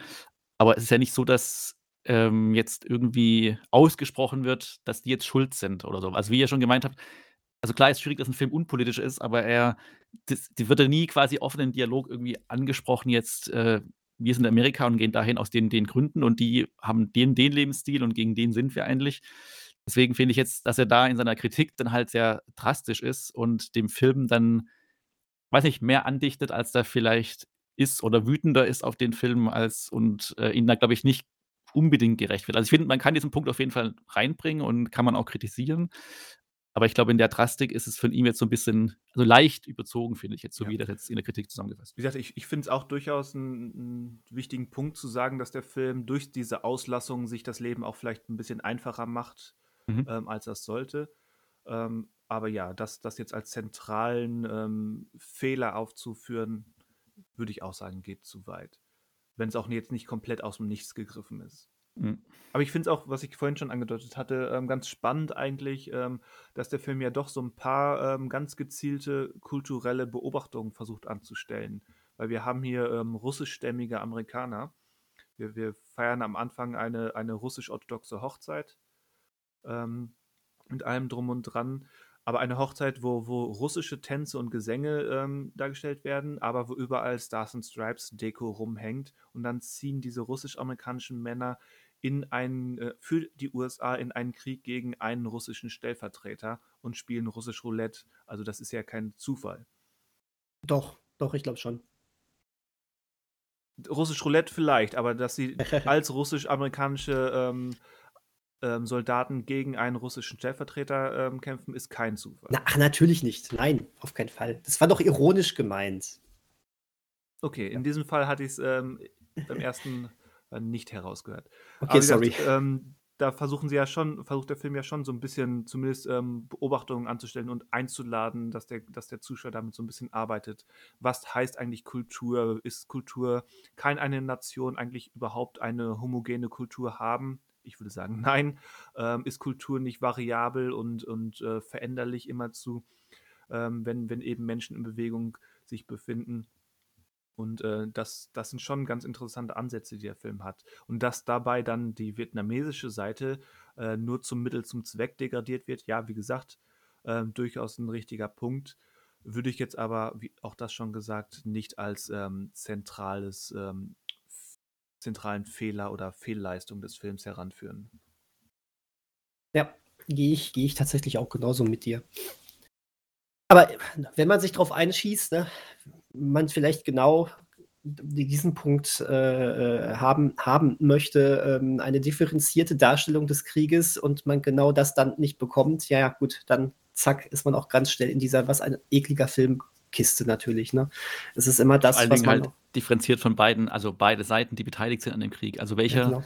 Kriegsfilm, vor allen Dingen, hat ja auch Christian schon gesagt, der ist ja von, also zu dem Zeitpunkt Ja. äh, schon so differenziert zu sein als Amerikaner. Ähm, also ich, es gibt natürlich, glaube ich, wenige Vietnam, also oder generell Kriegsfilme, ähm, die es schaffen, differenziert irgendwie beide Seiten darzustellen. Oder Au- au- beide. Auch ja. die von dir angesprochenen Apocalypse Now und Full Metal Jacket übrigens beide in der Top äh, 250. Apocalypse Now 53, ähm, Full Mhm. Metal Jacket 108 oder so. Mhm. Äh, 106. Ähm, die haben, die kriegen beide, habe ich schon mehrfach gehört, ähnliches zu hören, wenn man auf die richtigen Kritiker oder auf die richtigen Stimmen trifft. Also gerade gerade auch Full Metal Jacket, also ähm, die Darstellung in, in Saigon mit auch da mit den Prostituierten ähm, hat dem Film sehr, sehr viel Kritik eingebracht. Was, glaube ich, auch einfach nur zum dazugehört, wenn man sich mit dem Vietnamkrieg befasst. Also ich würde fast sagen, das lässt sich nicht vermeiden. Mhm. Genauso lässt es sich auch nicht vermeiden, wenn man ähm, sich mit dem Zweiten Weltkrieg befasst. Ich habe vor ein paar Tagen erst ähm, die Neuverfilmung von ähm, Im Westen nichts Neues gesehen, ähm, der auch sich so ein paar Freiheiten sowohl als Adaption als auch ähm, was einen Kriegsfilm oder Ersten Weltkriegs, ja, ist jetzt, ich habe vom Zweiten gesprochen, aber jetzt ist der Erste ähm, im Prinzip gleiches Thema, sich so ein paar Freiheiten nimmt ähm, und äh, die dem Film auch nicht unbedingt gut zu Gesicht stehen und wo ich auch schon gehört habe, dass das einige sehr störend und andere, andere wiederum nicht so störend fanden. Ja, das ist wahrscheinlich einfach die Krux von also, ich habe, ähm, Hexerich zum Beispiel nicht gesehen, den Mel Gibson-Film, Oh, aber selbst oh. da, wenn man da also, ich will deswegen will ich jetzt gar nicht ist nur gerade nur als erstes Beispiel eingefallen, Ich wo man ich halt glaube, der ist auch in der Liste, deswegen oh, oh.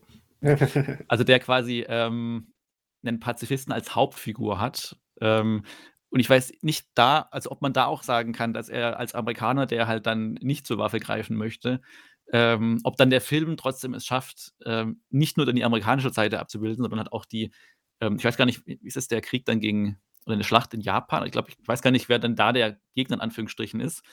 Aber ob dann die japanische Seite auch so gleichwertig betrachtet werden kann oder halt auch nur als sozusagen in dem Film als Feind funktioniert, gegen den halt Amerika Krieg führt und die Hauptfigur ist halt generell gegen Krieg. Also da hat ähm, Hexer Rich hat ganz andere Probleme. Ich meine, irgendwie okay. gehören die damit zusammen, aber es ist halt ein Mel Gibson-Film.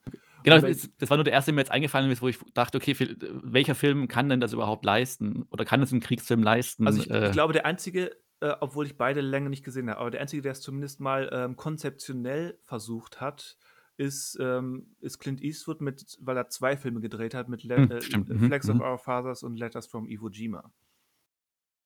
Ähm, die ich aber beide als, als aber es ist 15 Jahre her gefühlt, ähm, als ja, ähm, okay bis mäßig in Erinnerung habe. Aber das war zumindest konzeptionell eine Herangehensweise, die, die Sinn macht. Mhm. Weil halt beide Seiten ihren jeweiligen Film bekommen haben. Aber ich glaube halt, um jetzt wieder zu dir hinter zu kommen, quasi zum Abschluss weiß ich jetzt nicht, aber ähm, der Film funktioniert halt nicht nur als Vietnamkriegsfilm, sondern halt generell einfach als Krieg. Also was macht halt ein Krieg aus Menschen? Und ähm, deswegen ja, das soll nicht entschuldigen, wie er jetzt quasi das darstellt, was er darstellt. Aber, ähm, ich glaube, dass das halt das Ziel war eher von, äh, Michael Cimino quasi zu zeigen, was halt Krieg mit diesen drei Männern einfach macht. Oder halt nicht nur Männern, also auch bei Meryl Streep ja auch oder mit bei Steven ja auch die Frau, Ja. ähm, aus den Frauen ja auch quasi macht, die eben nicht in den Krieg ziehen und ihre Männer da, ähm, zurückkehren, erleben oder nicht erleben. Ähm, und ich glaube, da war es halt oder versucht er zumindest, äh, das unabhängig zu machen von welcher Krieg ist das eigentlich gerade. Ähm, das hätte halt mit dem klar, beim Zweiten Weltkrieg ist vielleicht noch mal anders, äh, je nachdem, äh, dass dann vielleicht ein Krieg geführt wurde, der halt erfolgreich war, wenn man jetzt aus amerikanischer Sicht sieht. Ähm, aber das spielt bei Vietnam auch keine also, es spielt überhaupt keine Rolle, wie dieser Krieg jetzt ausgeht oder wie er ausgegangen ist. Er spielte bei Deer Hunter jetzt in dem Sinne keine Rolle, dass irgendwie Amerika jetzt diesen Krieg am Ende verloren hat oder nicht verloren hat. Ähm, deswegen ist er da so ein bisschen universeller angelegt. Ähm, wie gesagt, das soll es nicht entschuldigen, dass er dann einen, einen Gegner inszenieren darf äh, und den gar nicht, sich gar nicht um den kümmern muss, den irgendwie differenziert dar darzustellen. Aber ich glaube, dahingehend ähm, funktioniert er halt einfach so ein bisschen ähm, einfach allgemeiner. Und ja. ist da, hat, hat, damit für mich eigentlich dann auch so die, die Stärke einfach, dass er halt ähm, sich so auf die Figuren fokussiert, dass es halt um die geht und jetzt nicht unbedingt um den großen kriegerischen Konflikt oder beziehungsweise dass halt explizit der Vietnamkrieg ist. Ja. Mit, mit ein paar Umstellungen könnte man das auch über einen Golfkrieg, den ersten oder zweiten, machen. Genau, also das Drehbuch ist quasi, um, also könnte man, wenn man jetzt natürlich hoffentlich nicht mal, aber wenn man ein Remake machen würde, ähm, wäre die ganze Geschichte oder die Figuren jetzt nicht gebunden unbedingt an den einen Krieg, sondern könnte man das auch woanders einsetzen. Und ja. So ist es.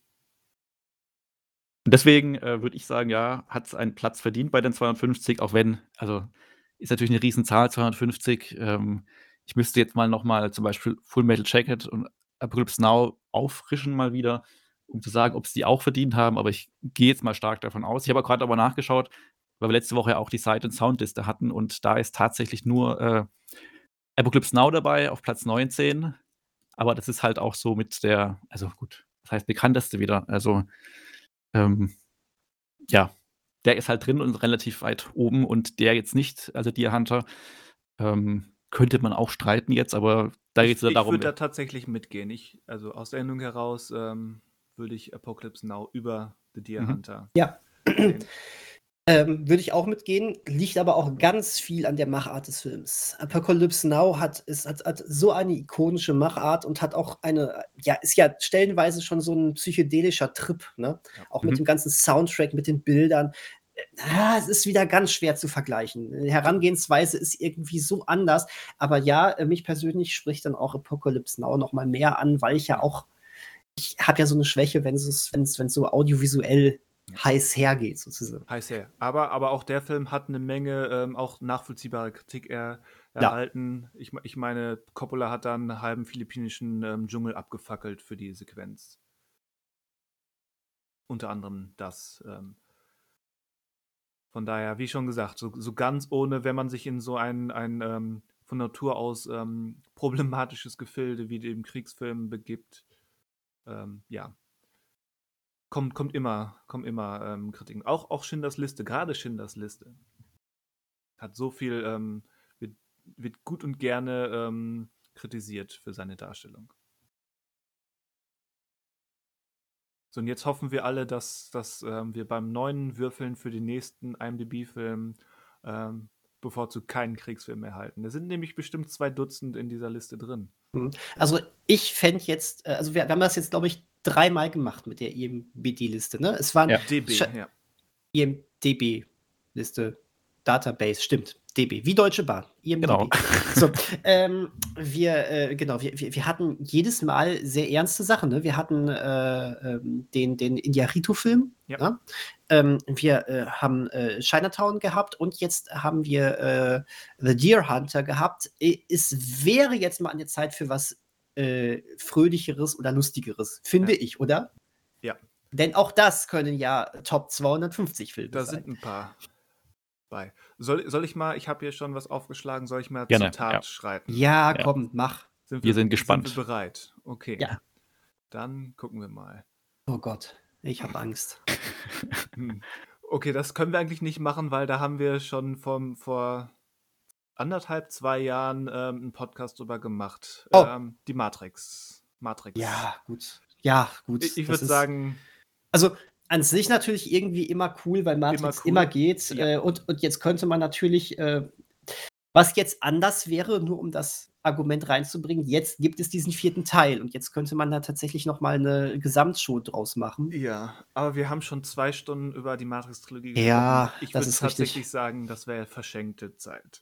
Na, das stimmt. Ich hatte halt mal wieder Bock, den zu gucken, aber ja, das, da, das, das, kann ich auch ohne euch. Genau, das ja. soll niemanden davon abhalten, nochmal äh, Matrix zu gucken. Alle, alle vier. Dann würfeln wir weiter. Okay, der ist auch raus. Wir Warum? Haben, wir haben wieder Robert De Niro und äh, zumindest Daniel und ich haben ihn vor ein paar Monaten, wie lange ist das her? Egal, im Kino gesehen. Es war einmal in Amerika. Äh, ja, ziemlich genau vor einem Jahr. Das war ja. Nee, Quatsch, da gab es das. Das war schon, das war so eine äh, exklusive Veranstaltung, ne? Ja, dann, dann, wird wirklich erst ein paar Monate her sein. Und da möchte ich mich auch nicht nochmal durchquälen. Oh, quälen, oh, okay. Ja, den, der, der, war mir echt zu lang. Das war wirklich, das, der hat, ähm, ich verstehe den ikonischen Wert dieses Films, aber der ist an mir vorbeigegangen. Es ist ein guter, sehr, sehr sehenswerter Film, aber ja, ähm, dem merkt man seine Länge schon an. Gut, was haben wir jetzt? Meine Güte, was soll das denn? Was ist jetzt? Jetzt ist der Pate 2. Schon, schon wieder Road to Nero? Was soll das? Ähm, ich mache einfach aus Prinzip, mache ich weiter. Ja, mach mal weiter. Scheiße. Ja, bitte. Ihr werdet es nicht glauben. Ja. Es ist Kommen Sie. Fast. Wirklich fast. Es ist der Untergang. Der, ist drin. der ist auch mit drin. Ah, okay. Ich wusste gar nicht, dass der in der 52 auch drin nee, ist. Ich weiß nicht, ob er immer noch drin ist. Ich kontrolliere das mal eben. Ja, kontrolliere mal. Aber ich befürchte, wir können jetzt, ja. uns fällt kein Grund ein, jetzt hier zu sagen, wir können den nicht nehmen, oder? Ist noch drin, Platz 124. Der Warum? naja, okay, gut. Aber fände ich gar nicht so uninteressant, weil ich habe den, glaube ich, seit dem Kino nicht mehr geschaut. Ja, ist bei ich mir auch den schon auch Ewigkeiten her. nicht gesehen. Ähm, welche nicht, Version nehmen wir denn? Ja, ich bin mir gerade nicht sicher. Ich dachte nämlich, ich hätte mir den mal gekauft in dieser längeren Fernsehfassung. Genau, weil den Film gibt es ja als. Nicht ja. Den Film gibt es ja als Kinofassung und dann noch mal als äh, Fernsehzweiteiler. Ähm, da wurde er länger halt, also ich glaube, wahrscheinlich ist es dann Also, wenn wir jetzt nicht alle Zugriff auf die Fernsehfassung haben, ist auch nicht so schlimm, weil also, ich weiß nicht, wie wie weit oder wie groß die Verlängerungen sind, aber es sind, glaube ich, eher Verlängerungen als wirklich Veränderungen. Ja gut, aber eine Stunde länger dauert er ja, ne? Ist es 'ne Stunde wirklich? Okay, Ich dann ich glaube ich glaube schon. Statt zwei Stunden sind es dann ja eben zwei 90 Minüter ge Minüter gewesen. Äh, aber ich gucke mal kurz. Wer streamt der Untergang? Äh, Jo Joyn und Magenta TV haben beide die die 2 Stunden 36 Fassung. Also die Kinofassung dann. Dann ist es eine halbe Stunde mehr, die die andere ging. Äh, es ja gut, bei Prime Video ist er aber auch drin zum Leihen. Ja, gut, Äh, das ist auch mit der 148 Minuten Genau, also, ich habe hier grade die. DVD aus dem Regal geholt. Es ist die längere Fassung und da steht Okay. 25 Minuten länger als der Ja. Kinofilm. Ja, das kommt dann hin. Gut, aber ich muss gest also, wir wir haben hier scheinbar ich als jemand, der den Film nicht auf DVD oder Blu-ray hat, ich Ich habe nur ich habe nur Zugriff dann auf die Kinofassung manuell. Aber Ist okay, vielleicht ja okay. vielleicht Also, vielleicht ich dann ja auch gar nicht gar nicht so blöd, wenn du die andere Fassung guckst und wir die Kinofassung, oder? Weil ich meine, es ist ja jetzt kein anderer Film. Also, ich weiß nicht also, ich denke nicht, dass ich wegen den 25 Minuten dann mehr Fan sein werde als ihr. I wie ich weiß gar nicht mehr, wie ich den überhaupt jetzt finden werde, aber ja, deswegen Ich ist, glaube ich, ich okay. Wenn ihr die Kinofassung schaut und ich halt dann die, Ja, äh, dann können wir beides nämlich auch thematisieren. Das ist doch ist doch gut. Ich gucke dann, nachdem ich den Film gesehen habe, noch mal in den Schnittbericht rein. Mhm, Ähm, ja. und, ähm, ist doch gut. Ja, passt, passt. Ja, wir haben aber auch ein Glück. Ja, das das das das war toll. Es war aber auch wirklich gar nix von denen, die du dabei hattest, war wieder fröhlich. Gut, Matrix hätte jetzt zumindest mein Nerdherz jetzt auch 'n bisschen angesprochen, ne? So, ich Aber, ich ich klicke einfach mal weiter durch. Okay, ähm, Kurosawas Ikiru ist ist auch, ähm, eher traurig. Citizen Kane, okay, kann man drüber streiten. haben wir aber schon, da hatten wir 'n großen Podcast schon gehabt. Genau, ähm, Lohn der Angst, auch nicht grade Happy Ah. Times. Spotlight, mhm. Okay, ähm, der erste Star Wars. Ja, gut, Haben aber wir auch oft keine Komödie. drüber oft Ja, genug genau. drüber gesprochen. Äh, Three Billboards Outside Ebbing, Missouri. Na ja, gut. There Will Be Blood, ja, super Comedy. The Shining, mhm. Äh, Die Passion der Jungfrau von Orléans von Dreyer. Ey, die wollen die wollen uns doch verarschen. Ich möchte doch hier nur mal was Lustiges besprechen. Mal Memen bisschen was Memento, Fröhliches. ja, meine Frau ist tot und ich kann mich nicht erinnern, ja. Oh, jetzt hier, ähm, Three Idiots, der in indische Film, den es wahrscheinlich nirgendswo zu leihen gibt. Aber das ist auf jeden Fall eine Komödie. Na, immerhin. Spät. Nach nach 20 Klicks haben wir was Ja, genau. Das das wird so nix. Gibt's nicht irgendwie so 'ne Oh, den die gibt's sogar aktuell bei Netflix. Ähm, ja, wer wer Lust auf auf dreieinhalbstündige indische, ähm, sehr strange Komödien hat, guckt mal Three Idiots und danach, wer's noch nicht getan hat, bitte RRR. Er geht nur 164 Minuten, also nicht mal 3 Stunden. Also, ist Na quasi 'n gut, Kurz na gut. Quasi 'n Kurzfilm für Verhältnisse. Genau. So. Es gibt übrigens auch eine Top 100 Comedy Films of all time von der IMDb. Beim nächsten Mal. Ich muss jetzt die Liste wechseln aus genau. Wobei die ist, äh, warte, angelegt von irgend 'nem anderen Typen. Das das ist dann wahrscheinlich gar nix Offizielles hier. Ach, schade. Na ja, egal. Aber guck mal, das da da fühle ich mich trotzdem direkt heimisch. Da sind dann so was hier Dumm und Dümmer, Hilfe, es weihnachtet sehr, also Schöne Bescherung heißt der mittlerweile. Ich glaube, mich tritt ein Pferd. Da warum ist da Billy Madison drin? Das ist vielleicht doch Hm. keine gute Top Ne. Aber gehen wir doch mal die. Top 250 durch. Was sind denn da überhaupt, ähm, heitere oder lustige Filme? Ja, genau, die besten Ähm 250 Filme, mal gucken. Also Pulp Fiction, ja, teilweise, aber irgendwie auch nicht. Ähm, ja gut, Star Wars ist zumindest unterhaltsam und die Herr der Ringe-Filme von mir aus auch, aber auch nicht wirklich Comedy. Ist das Leben nicht schön? Nein, Ja, Nein. natürlich. Das Leben ist schön, ist aber drin. Der ist aber auch ja, na ja, der hat 'n paar lustige Momente in der ersten Hälfte. Ja. Immerhin. Zurück in die Zukunft, Platz 30. Na, immerhin. Ja, Chihiro ist zumindest nicht total deprimierend.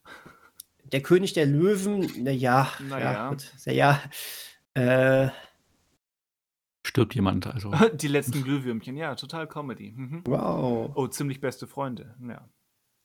Der da nicht reingehört. Ähm Wall-E, aber auch das so ja, also der ist super. Wall-E ist grandios, aber ist jetzt auch kein Der Schenkelklopfer. große Diktator. Ja gut, es kommt ja, aber, ähm Ist doch unser Thema, Krieg. Mhm, genau. Oh, hier, hier, hier, hier. Spider-Man: A New Universe. Ja, immerhin. Dr. Seltsam oder wie ich lernte, die Bombe zu lieben. Womit wir wieder bei Kriegskomödie wären. Ja, ja gut. Coco, lebendiger als das Leben. Mhm. Meine Oma ist gestorben, ja. Toy Story.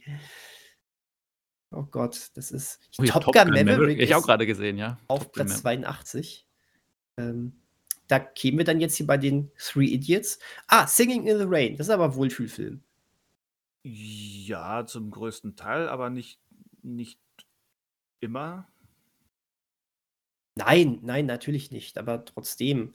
Das Apartment, Christian. Ja, ein, ein Film, wo es um Ehebruch und Selbstmord geht, ja. Aber er ist lustig. Ja, ich weiß, ich liebe den Film.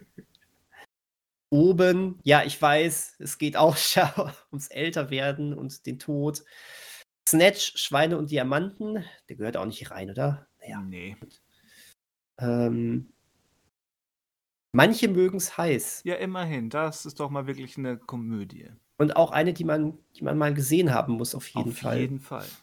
Ähm, die Truman Show. Naja, naja, so, hm? naja, naja. Ich, die Ritter der Kokosnuss ist schon eher. Ah, ja, mir reicht es ja schon, wenn so ein bisschen, bisschen Humor mal dabei ist, weißt du? Findet Nemo. Ja.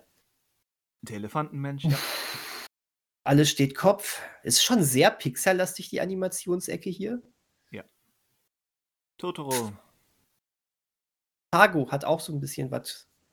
Ja, wenn, wenn nicht gerade einer durch, durch ein Holzzerkleinerer geschmissen wird, ist Fargo auch lustig, ja. Harry Potter und die Heiligtümer des Todes Teil 2 sind drin. Oh, fuck off, ja, was soll denn das? Nicht Teil 3, aber der, das ist aber. Äh, ich habe auch gerade Spider-Man No Way Home entdeckt. Also. Ja, das ist für dich äh, noch, noch gemeiner. Ne? Oh, Klaus ist drin. Das finde ich übrigens ganz cool. Und hier ist Hexer Ridge. Ach, ach. Ah, okay. 193. Mad Max Fury Road. Nicht lustig, aber wenigstens mal ein bisschen Stimmung hier. So, Drachenzähmen leicht gemacht. Die Monster AG. Big, Big Lebowski. Geil. Stand by Me. Naja, nicht lustig, aber. Nicht wirklich. Ra Ra Ratatouille. Und täglich grüßt das Murmeltier. Endlich, sowas, sowas. Warum ist sowas so wenig in diesen Top 250? Es kann doch nicht sein, dass, dass, äh, dass, dass Komödien schon immer noch so, so generell als, als schlechter oder weniger wert angesehen werden. Das ist doch Quatsch. Wollen wir darüber mal ausführlicher diskutieren? Da, da, da, ich glaube, es lohnt sich wirklich darüber zu äh, diskutieren, weil das schockt mich jetzt schon. Ich hätte jetzt schon gedacht, dass da ein paar mehr Sachen noch drin wär, wären. Sowas wie äh, Airplane oder äh, wie, wie, wie heißt er hier? Ein Fisch namens Wanda oder irgendwie sowas. Das sind doch so ganz große Klassiker. Meinetwegen Ferris macht blau. So diese Sachen. Warum ist sowas so gar nicht da drin? Das finde ich, ähm, nee, das ist wirklich ein Thema. Da sollten wir mal drüber sprechen. Das gefällt mir nicht. Mir, mir gefällt das Thema. Äh, das Thema gefällt mir, ja. ja, dann haben wir doch vielleicht schon das Thema für nächste Woche. Vielleicht. Aber wir versprechen hier nichts mehr, nein, denn nein, nein. wer weiß, was hier äh, in Wirklichkeit nächste Woche kommt. Es ist ja auch dann der letzte Podcast vor Weihnachten. Vielleicht sprechen wir auch ein bisschen über Weihnachtsfilme. Mal gucken. Und essen Plätzchen. Und, essen und trinken Plätzchen. Glühwein. Ich besorge mir Glühwein für nächstes Mal auf jeden Fall. Gut. Gut. Äh, war, war trotzdem schön. Auch wenn es jetzt wieder ernst bleibt und ja. deprimierend. Ja. Ja. Wir haben es auch irgendwie heraufbeschworen. Mhm. Stimmt. Wir also werden es herauf beschwören. Mir auch, auch gerade schon, als es da losging, von wegen ähm, hoffentlich nicht wieder ein Kriegsfilm. Es gibt so. noch in der mhm. Liste. Oh, es ist der Untergang. Tja. Irgendwann Ende Januar, Anfang äh, Februar, schätze ich mal, sprechen wir darüber. Lässt ja. sich wohl nicht verhindern. Ist, so ist der Untergang es. überhaupt ein Kriegsfilm? Uh. Das geben wir jetzt mit als, äh, als Frage. Ja, ist er. So, so sehr wie, wie The Deer Hunter auch ein Kriegsfilm war. Das gilt es zu diskutieren. Mhm. Aber nicht Jahr. mehr heute. Genau. Nicht mehr heute, sondern 2023. Ah. So, hm. ich gucke ich guck mir jetzt Avatar an. Das ist. Warum ist der eigentlich nicht in den Top 250? Das ist ein Kriegsfilm. Yep. Irgendwie ja, yep. aber es ist ein nerdigerer Kriegsfilm. Und das gefällt mir besser. So, jetzt habe ich es gesagt. Auf Wiedersehen. Aha, auf Wiedersehen, ja. Ja, jetzt habe ich es gesagt. Eine schöne, schöne Woche. Woche. haben. Ja. Guckt mich an. Sachen. Wir hören uns und sehen uns. und guckt schöne Weihnachtsfilme. Ist immer gut. Ist immer gut. Bis dann. Ho, ho, ho. Bis nächste Woche. Und ciao.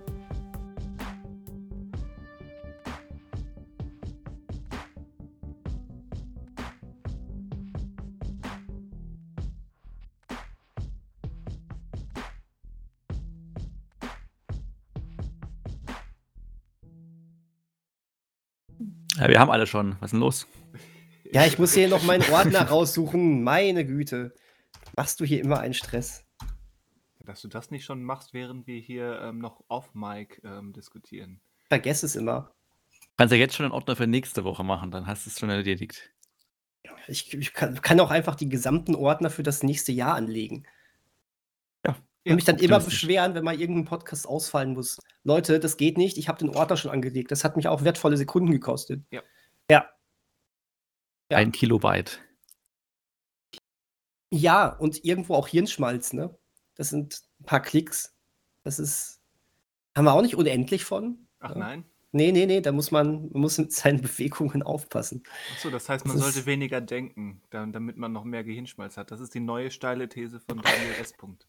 Ja, damit man mehr Gehirnschmalz hat, wenn man denken muss. Aber ist Drücken wirklich, ist ja kein, ist es ein Denken? Ein Natürlich- Druck ist ja mehr Natürlich, ist ja eine dein, Reaktion, dein, dein? Gehirn steuert doch äh, dieses gezielte Bewegen des Fingers an der Maus und das Drücken. Natürlich ist da Gehirnschmalz drin. Das ist ja mehr als nur ein Reflex. Dein Gehirn gibt doch den Befehl, hier Finger macht dies und das. Ja, aber in der Maus könntest du ja, Hauptsache ein Finger drückt. Ja, aber du musst, das ist ja mehr als nur, ähm, wie gibt's, sagt man Muskelerinnerung auch im Deutschen? Ja, kann man, kann man, glaube ich. Ja. Äh, das ist ja mehr als nur Muskelerinnerung, sondern das ist ja tatsächlich ein gezielter Impuls. Genau. Einer, der dir tatsächlich nicht bewusst auffällt. Aber ähm, im Gehirn sind ja nicht nur bewusste Vorgänge. Wollte ich dich mal aufklären, Manuel. Ah, Gut, aha, er hat's, er hat's verstanden. Das ist, das ist gut. nee, das war gerade ein, ein bewusster Denk Gedankengang. Ach so. Aber ah, wir wissen alle, aha heißt leck mich am Arsch. ich dachte, ja, ja heißt leck mich am Arsch. Ach, das ist variabel. Laut, laut Werner ist es ja, ja. Oder interessant. Hm, interessant, okay. Mhm. Interessant heißt, äh, interessant ist quasi, ach, das war scheiße, bitte halt die Klappe. Das war ja sehr interessant. Ich stelle mich mal darüber. Ja. Alleine. Weg Gut. von dir. Wie, wie gut, dass der Film, den wir gesehen haben, auch interessant war. Der war wirklich interessant, ja. Und auch der, den wir fürs nächste Mal besprechen. Sehr Ui, ui, interessant, der ui, Film. ui. Ui, ist das eine harte Nummer. Mhm. Dass wir uns immer so aus dem Fenster lehnen. Ja, Ja, auf jeden Fall wird Der er kann nicht falsch interessant sein. ja, ja, absolut. Wir machen uns das schon interessant. Nachdem wir zehnmal weitergeklickt haben,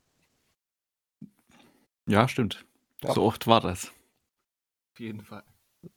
So oft haben wir das einfach gemacht, bis wir dann uns entschieden haben, es zu nehmen. irgend, ja, so lange hat es gedauert, bis die Kugel in der Reihe war. Ich bin schon hart traumatisiert von dem Film, muss ich wirklich sagen. Also, na egal, wir haben ja schon über alles gesprochen, was es zu sprechen gibt, aber ich werde das nicht mehr los. Im Grunde ist es ja nichts anderes, was wir machen mit dem IMDb-Roulette. Ist ja im Grunde. äh, äh, äh, Ja. Von den, Re von den Spielregeln her vielleicht nicht, aber von, von der Mechanik her, von dem Impuls, von dem Reflex, den das Hirn macht. Mhm, mhm. Hm. Das sind, das sind, Den, neun, diesen Vergleich lasse ich jetzt einfach mal unkommentiert im Podcast stehen. das sind neun gute Filme im, äh, im Revolver und, und ein Uwe Boll-Film. Neun? Wen trifft es? Ja, ich habe jetzt einfach mal eine Zahl genannt. Wie viel sind in so einem, wie viele Kugeln sind in so einem Revolver? Ich kenne mich damit zum Glück nicht aus. Äh, gibt sechs, mehrere, sieben oder so? Klassisch sind es sechs, glaube ich. Hm, okay. Gut, dann sind fünf wahnsinnig gute Filme im Revolver und ein Uwe Boll-Film. Wer Äh, wird vom äh, Boll-Film getroffen? Uwe Boll ist nicht in der IMDb Top 250. Ja, mit unserem Glück ähm, kriegen wir beim nächsten Mal Green Book oder sowas ser- serviert. Ich mag den Film ja. ich nicht. Ja, Ja gut, wir, wir wissen jetzt schon, was es, also, also wir wissen ja nicht, ob es jetzt vielleicht doch vielleicht auch Green Book Ja, das wäre es natürlich jetzt. Deswegen würde ich jetzt keine Filmtitel ausschließen in dem Gespräch nach der Auslosung. okay, das wäre sehr sensationell, wenn. wenn gleich Green Book kommen würde. Ich würde es euch nicht wünschen, aber jetzt wäre es dramaturgisch sensationell. Das ist die, das ist die sinnloseste After-Credit-Szene, die wir seit langer Zeit hatten. Das äh, gefällt mir. Im Gegensatz zu sonst, wo wir super sinnvoll sind. Ja, aber da haben wir, da kommen wir meistens auf irgendwelche Themen, wo man denkt, ach, jetzt hat das Mehrwert, jetzt gerade einfach nö. Einfach das nö. war puff, das war bla, Weil ja, wir versuchen gerade so ein fiktives Zukunftsgespräch zu machen wir, wir und verbauen am, uns selbst. Wir sind am Ende des Podcasts, wir haben unser Pulver verschossen. Ja. Was soll denn jetzt noch groß ähm, bei rumspringen? Ja, da hast du recht. Von daher beenden wir das jetzt. Ja, ist auch, ist wahrscheinlich auch besser so. Äh, bis nächste Woche. Auf Wiederhören. Auf Wiedersehen. Bis nächste Woche. Ach, da grätscht er mir einfach rein. Dieses Wiedersehen hab, ist schon Ich habe doch extra abgewartet, bis du fertig war. Das war kein da, da reingrätschen. Ich habe mein eigenes Ding durchgezogen, was die Abmoderation betrifft. Jetzt grätschst du mir da rein, weil du mir mein Abmoderieren nicht gönnst. Die Aufnahme läuft noch, also ja, die Hörer weiß. kriegen diesen Twist mit. Das dürfen sie, dieses Falling Out ähm, im BG-Podcast dürfen alle mitkriegen. Ich, ich, Dan, ich, Dan, ich, Daniel grätscht drum und Christian zickt drum. ich sag nur Tschüss. Auf Wiedersehen.